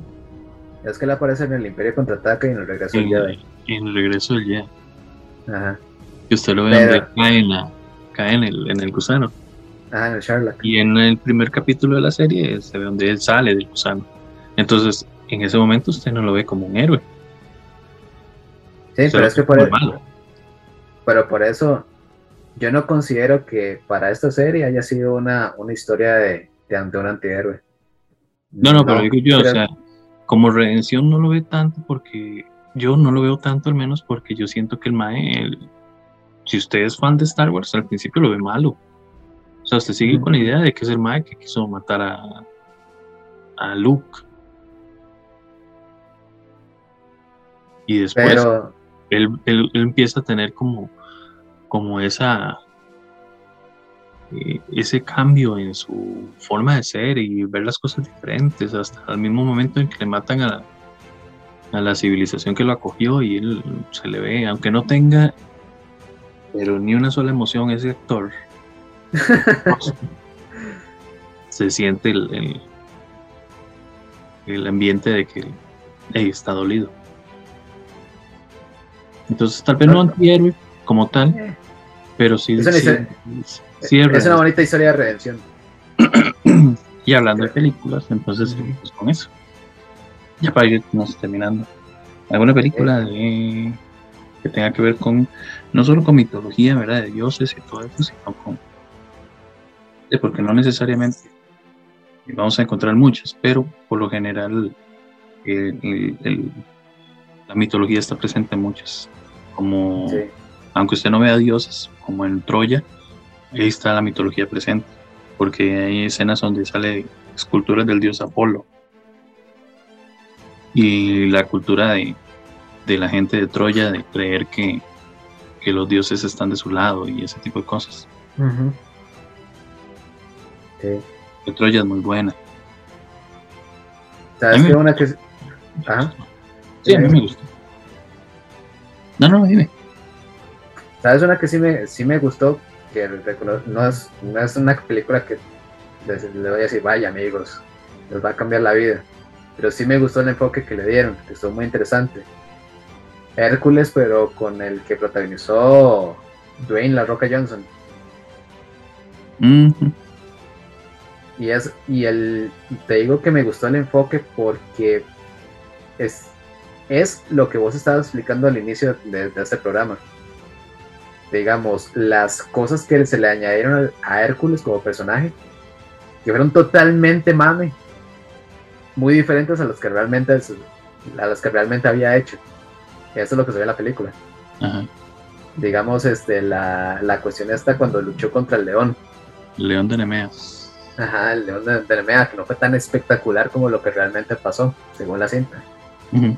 Entonces, todo el mame que había alrededor de la fuerza de Hércules y de los, los trabajos que había hecho Hércules, que sí, sí, el Mae seguía, seguía siendo un tipo rudo, alguien al rudo y fuerte, alguien por sobre el promedio, un guerrero por sobre el promedio, pero no era tan magnífico como lo pintaban. Y ese es el, ese es el rollo con las, con, las supersticiones. Entonces el Mai vivía, lo que, lo que me encantó es que Hércules vivía del mito, dependía de eso. Con eso adquiría trabajos y así se ganaba la vida. Sí, aunque debo ser honesto, a mí me encantaba la serie de, Kevin Sorbo. Era buena. La Hércules. Y, y China también. Y China la princesa guerrera. Sí, muchas gracias la de Hércules y Yolaos. Y China y. ¿Cómo se llamaba la. La, eh, la Quickside de, de China? sí, es que son Quicksides. Son, sí, de hecho. Hércules y Yolaos es Batman y Robin. Sí. Sí, eh, ay, ¿cómo era que y Que también era rubia. Era como una versión eran, eran las versiones femeninas de Hércules y Yolados. Sí. China era Gabriel, era como se llamaba la madre. Gabriel, sí. Y la machilla se llamaba Gabriel. Que salía Ares y, y Calisto y bueno. Sí, sí, eran, eran buenas. Sí. sí, eran interesantes. Bueno, la que hemos hablado mucho de la pasada hasta ahorita, la Jason y los Argonautas. Esa es muy buena, de Don Chaffee, muy interesante, del 64. Eh, Immortals, que te acabo de decir. Sí, ah, bueno, también está la del Bellocine de Oro. Ajá, la de Furia de Titanes. Furia, de Titanes. Y la otra, no me acuerdo cómo se llamaba. Yeah. Furia de Titanes. Pero es que, digamos, esta Furia de Titanes es la del 81, ¿vale? Y esta Furia de Titanes, creo que era el 81, no, es que había una que se llamaba Furia de Titanes, si mal no estoy, del 81. Sí, Furia de Titanes es del 81, la original. Y estaba esta otra que estábamos hablando el programa anterior, o, para, el pasado, la anterior. Sí. Que era con. Ay, con este director de efectos especiales que te había dicho, que era en stop motion. Ajá. Sí, es que la que estábamos hablando ahorita del 81 era con Perseo. Y era igual, era con Perseo, pero el actor era Henry Hamlin. Y esta que estamos hablando ahorita es como, ¿cómo se llama? Sam Worthington, creo que se llama. Igual es Perseo, pero que sale Liam Neeson como, como Zeus. Ah, sí, no sé. Sí, había una, una cinta muy interesante que se llamaba Ulises y era del 54. Era con Kirk Douglas. Muy, muy interesante. Y viejona. Y bien vieja. Hay una Ulises y la isla de la niebla. No la logré terminar de ver. Me terminó aburriendo un poquillo. Era de Terry Ingram del 2008. Ay, ¿cuál otra, madre? Sabes que me, gustó muchísimo una versión de, la Odisea, pero ya te digo el actor. Ah, bueno, mientras Sergio busca, eh, hay una que se llama El continente perdido, que es de 1961, que esa es, es con George Pal, o es de George Pal. Eh, Puta. Bueno, era de la, de la, de la mitología atlántica, de la Atlántida. Y esa contaba la historia de, un de un pescador griego que se llamaba Dimitrius, que se topaba con una, una muchacha que estaba perdida en, en, alta mar y ella le rescataba y ella le contaba que, que ella era una princesa eh, de la ciudad de la Atlántida. Entonces, Ah, obviamente ya empieza toda la vara, ¿verdad? Que se enamoran, se la lleva a su casa y se enamora. O sea, tipo, tipo inicio de, de Aquaman. Bueno, si quiere contar Aquaman ahí. Sí, Aquaman. Y la Mujer Maravilla, de hecho, porque la Mujer Maravilla sobre sobre de, sobre mitología griega, sobre Artemisa, porque de hecho se supone que la película creo que cuenta que ella más bien es Artemisa solo que usa en su no, en, la película usa su nombre de romano de Diana. Porque ella nació del barro. La petición de, de, la mamá de, la mamá de de, ella. Este, Diana fue esculpida del barro. ¿Sí? Y pues se le dio el don de la vida. Y así fue como nació. Y la que te digo de la Odisea es una mini, cinta tipo miniserie que salió en 1997. Que de, hecho estoy viendo, no sé si, si el actor es conocido o no.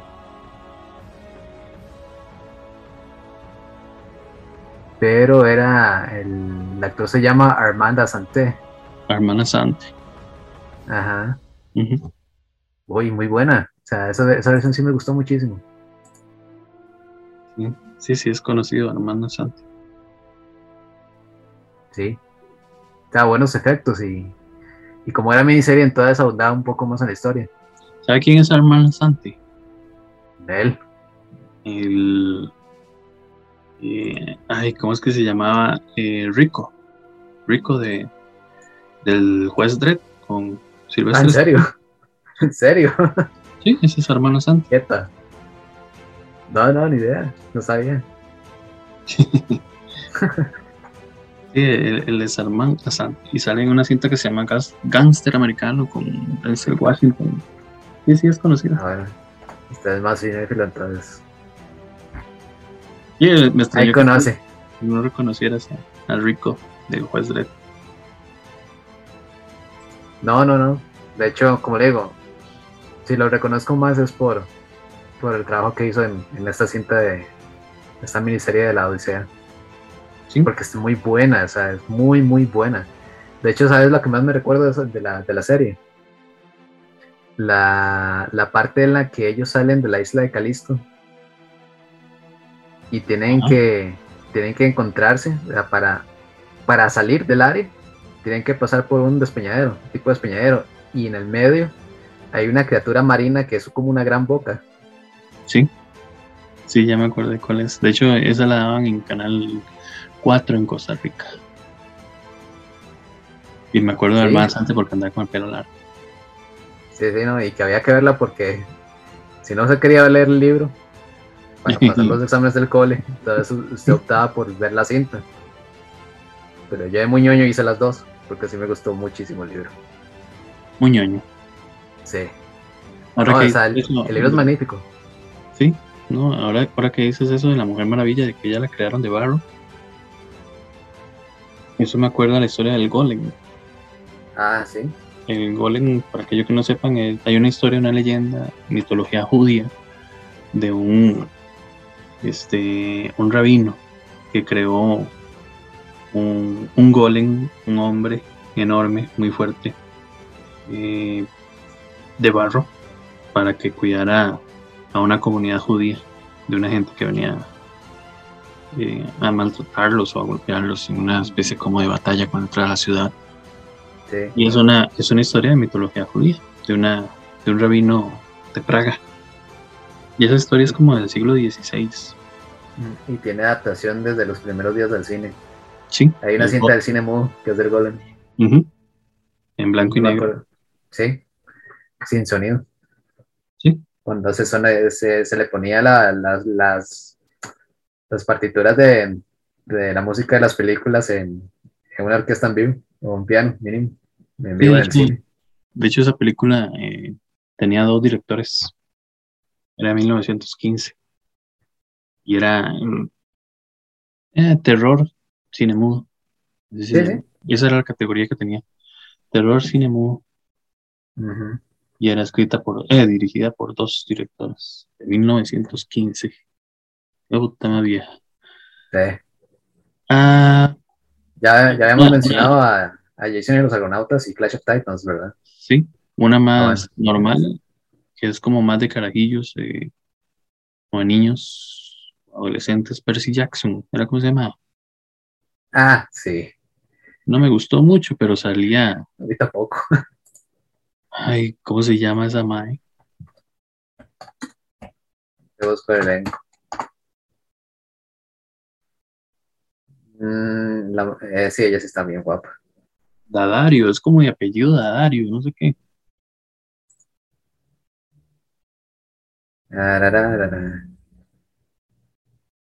Percy Jackson. La que hacía de Annabeth Chase. Era.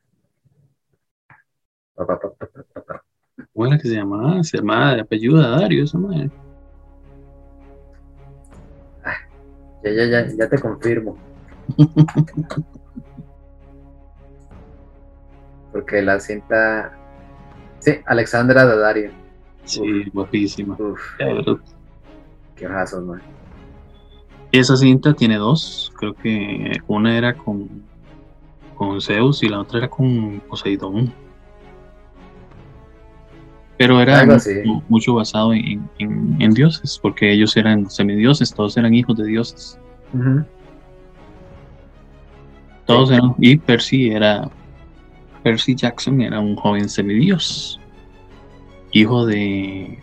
No, no me acuerdo si de Zeus, era hijo de Zeus ese mae. Sí, era de Zeus, por eso no tenía contacto con el Tata.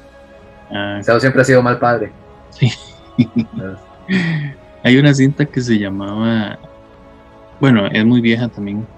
Yo me la vi la mitad, no sé ni cómo la logré encontrar. Se llamaba Elena. Era, eh, igual era cine clásico, eh, cine mudo, y era alemana papeles. Ah, expresionismo puro. Todo tenía, todo, exacto, tenía todo. y era basada, en, en, la Iliada. Y era, eran dos partes. Una se llamaba La violación de Elena y la otra era La caída de Troya. Y era de un director que se llamaba Manfred Noah. Y sí, lo, lo, interesante de la cinta es que como en esas épocas no había CGI, ¿verdad? Era un, un mar de extras, eran miles de extras lo que tenía esa película. Pero sí era muy, muy interesante. Era de 1924. Y había una también que más, no es tan vieja. Bueno, sí es viejona, pero no es tan vieja como para cine mudo, que se llamaba Medea. Medea. era Medea era de 1969. De hecho, Medea era una actriz, eh, más bien era una cantante de ópera, que era muy popular en esa época. Y la película estaba basada en el mito también griego de Jason y los argonautas, pero era un enfoque hacia Medea, hacia la hechicera Medea, que era la que ayudó a Jason en la búsqueda del vellocino de oro. Entonces la historia era basada en Medea. Hay otra muy buena estoy tratando de localizar el nombre. Este, también de cine mudo. Esta sí es bastante, sí es bien creepy porque, digamos, contaba una versión de, de cómo era la, la tradición de las brujas en Europa. Axon, de 1922. Así se llama y fue dirigida por eh, Benjamin Christensen. Y sí, básicamente es como, eh, no le puedo decir que es documental, pero sí es, sí es una, eh, es como un relato acerca de brujería en la Edad Media. Sí, era una adaptación del Maleus Maleficarum. El martillo de las brujas, por aquello. Y el Maleos Maleficaron era un libro que tenía la iglesia que servía para descubrir quién era bruja, quién no. Era una especie de, de, guía, de, de, tortura para aprender a saber quién estaba con el demonio y quién no. Esto sí cae como cinta de terror de la época. Sí, sí. De hecho, era, como dice usted, era muda y era del 22. Y usaba música de, de, Beethoven. Ajá, y es toda una oda al horror gótico, es un amor. Hay brujas, hay demonios, hay calderos, hay, hay huesos. Maquillaje muy, muy de esa época. todo en blanco y negro, sin sonido. Sí, de hecho, hasta había escenas de desnudos y... No, sí, sí, yo me acuerdo de esa cinta. Para la, para la época fue muy controversial. Duraba hora y media esa película. De hecho, yo creo que no salió de Europa, de exhibirse en Europa. Porque sí, para ese, para ese, para ese entonces el contenido era muy, muy fuerte. Sí. Sí, sí, es cierto, es de verdad. Sí, pero esto... si, hay otra. Sí, yo voy a meter una de, mi cosecha, de mis caballos. Eh, Stargate, la película. Ah. Si quiere meter la serie. Sí, sí, sí, sí, sí. La del 94. Ajá. Con MacGyver. Con MacGyver. con MacGyver tenía. Ay, es que. Sí, sí, es... cierto, ¿verdad? Ah, es que es un rollo delicioso porque la, la historia, la historia de la película empieza en el Egipto primitivo, cuando el cielo este, aterriza una gran. Esa era con MacGyver. Sí, Pero MacGyver era, la serie, ¿no? Ah, no, no, o sea, con MacGyver era la serie. Sí, la película no, la película es con James era con... Sí. Y tenía, tenía James, James Spader y tenía Kurt Russell en la película. Ah, Kurt Russell, Russell era el, el, papel que después en la serie este, hizo MacGyver. Sí. Ajá, sí, exactamente. Gracias. Conoce. Sí, por eso me quedé extrañado. Yo, yo me acordaba que MacGyver salía pero en la serie. En la serie, sí, exactamente. Kurt Russell era el, protagonista en la, en la película. Ajá. Y la, la, serie. Sí. Sí, no, no, dime, dime. Sí, no, no, y era delicioso porque la cinta empieza en el, eh, como te decía, en el, en el Egipto primitivo, y ahí se ve que desde el cielo aterriza una gran pirámide que es una, que es una nave espacial, en verdad. Y dentro de esa nave, dentro de esa nave espacial aparece un ser que se llama Ra. Adivinen, amigos. Entonces ahí, se, ahí empieza la especulación de que toda la, toda la cultura egipcia nace a partir de la llegada de este extraterrestre llamado Ra. Y que Ra en algún momento se va, pero deja estos portales este, no sé, estos, estos, estos portales que son agujeros de, gusano que conducen a otros mundos, ¿ves? Pero la idea es que la, el germen de las civilizaciones, de la civilización egipcia, proviene de dioses que realmente son seres inteligentes de otro, de otro, de otro planeta. Guerra, como Enki, en este caso, como, se, como dicen los teóricos de los antiguos astronautas, en, en la cultura sumeria, es el dios padre el que pone la cultura y el quien le enseña a la humanidad de la tecnología. Sí, señor. Y mm, de esto me, me, hace acordar es muy en específico un, un capítulo de Stargate donde los, en este caso los Goa'uld, los Goa'uld son esta raza que, que, que esta era la raza que, de la que era parte Ra en algún momento ya en la serie Ra no existe, porque, bueno, ahí en el rollo de la cinta lo que lo cuenta, pues les, voy a hacer spoiler. Pero había un capítulo en que los Goa'uld eh, hacen una asamblea. Y es que la estrategia de los Goa'uld era eh, intervenir mundos, haciéndose pasar a ellos como dioses. ¿Ves? Y que las mismas culturas les dieran su. y que ellos le implantaran eh, a, esas culturas eh, su, a su interpretación su interpretación cultural de lo que, de lo que eran los dioses, pues, o sea, para hacer, para explicarme mejor, aquí es donde, aquí es donde voy. En esta asamblea, aparte de los dioses egipcios, aparece el representante de, una deidad, eh, de una deidad hindú, una deidad china, y sí me acuerdo bien que de, la parte de, los griegos, el alienígena era Cronos, el dios Cronos. Entonces hacen una asamblea porque todos son, todos son parte de los malos, ¿ya?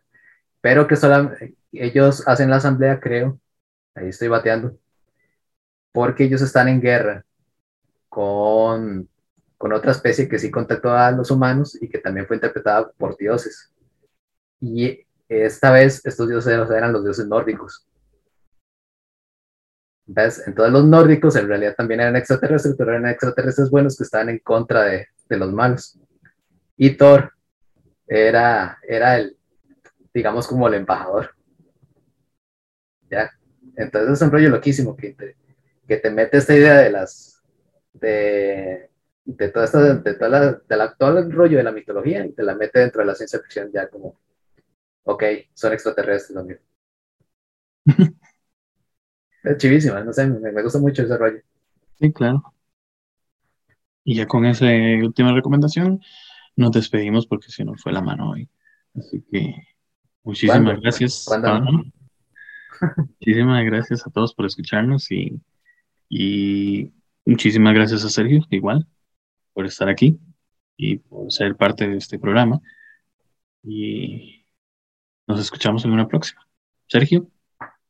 Muchísimas gracias, este, Luis. Encantado una vez más de estar, estar con vos. Igual de, honrado estar con vos y con, todos ustedes.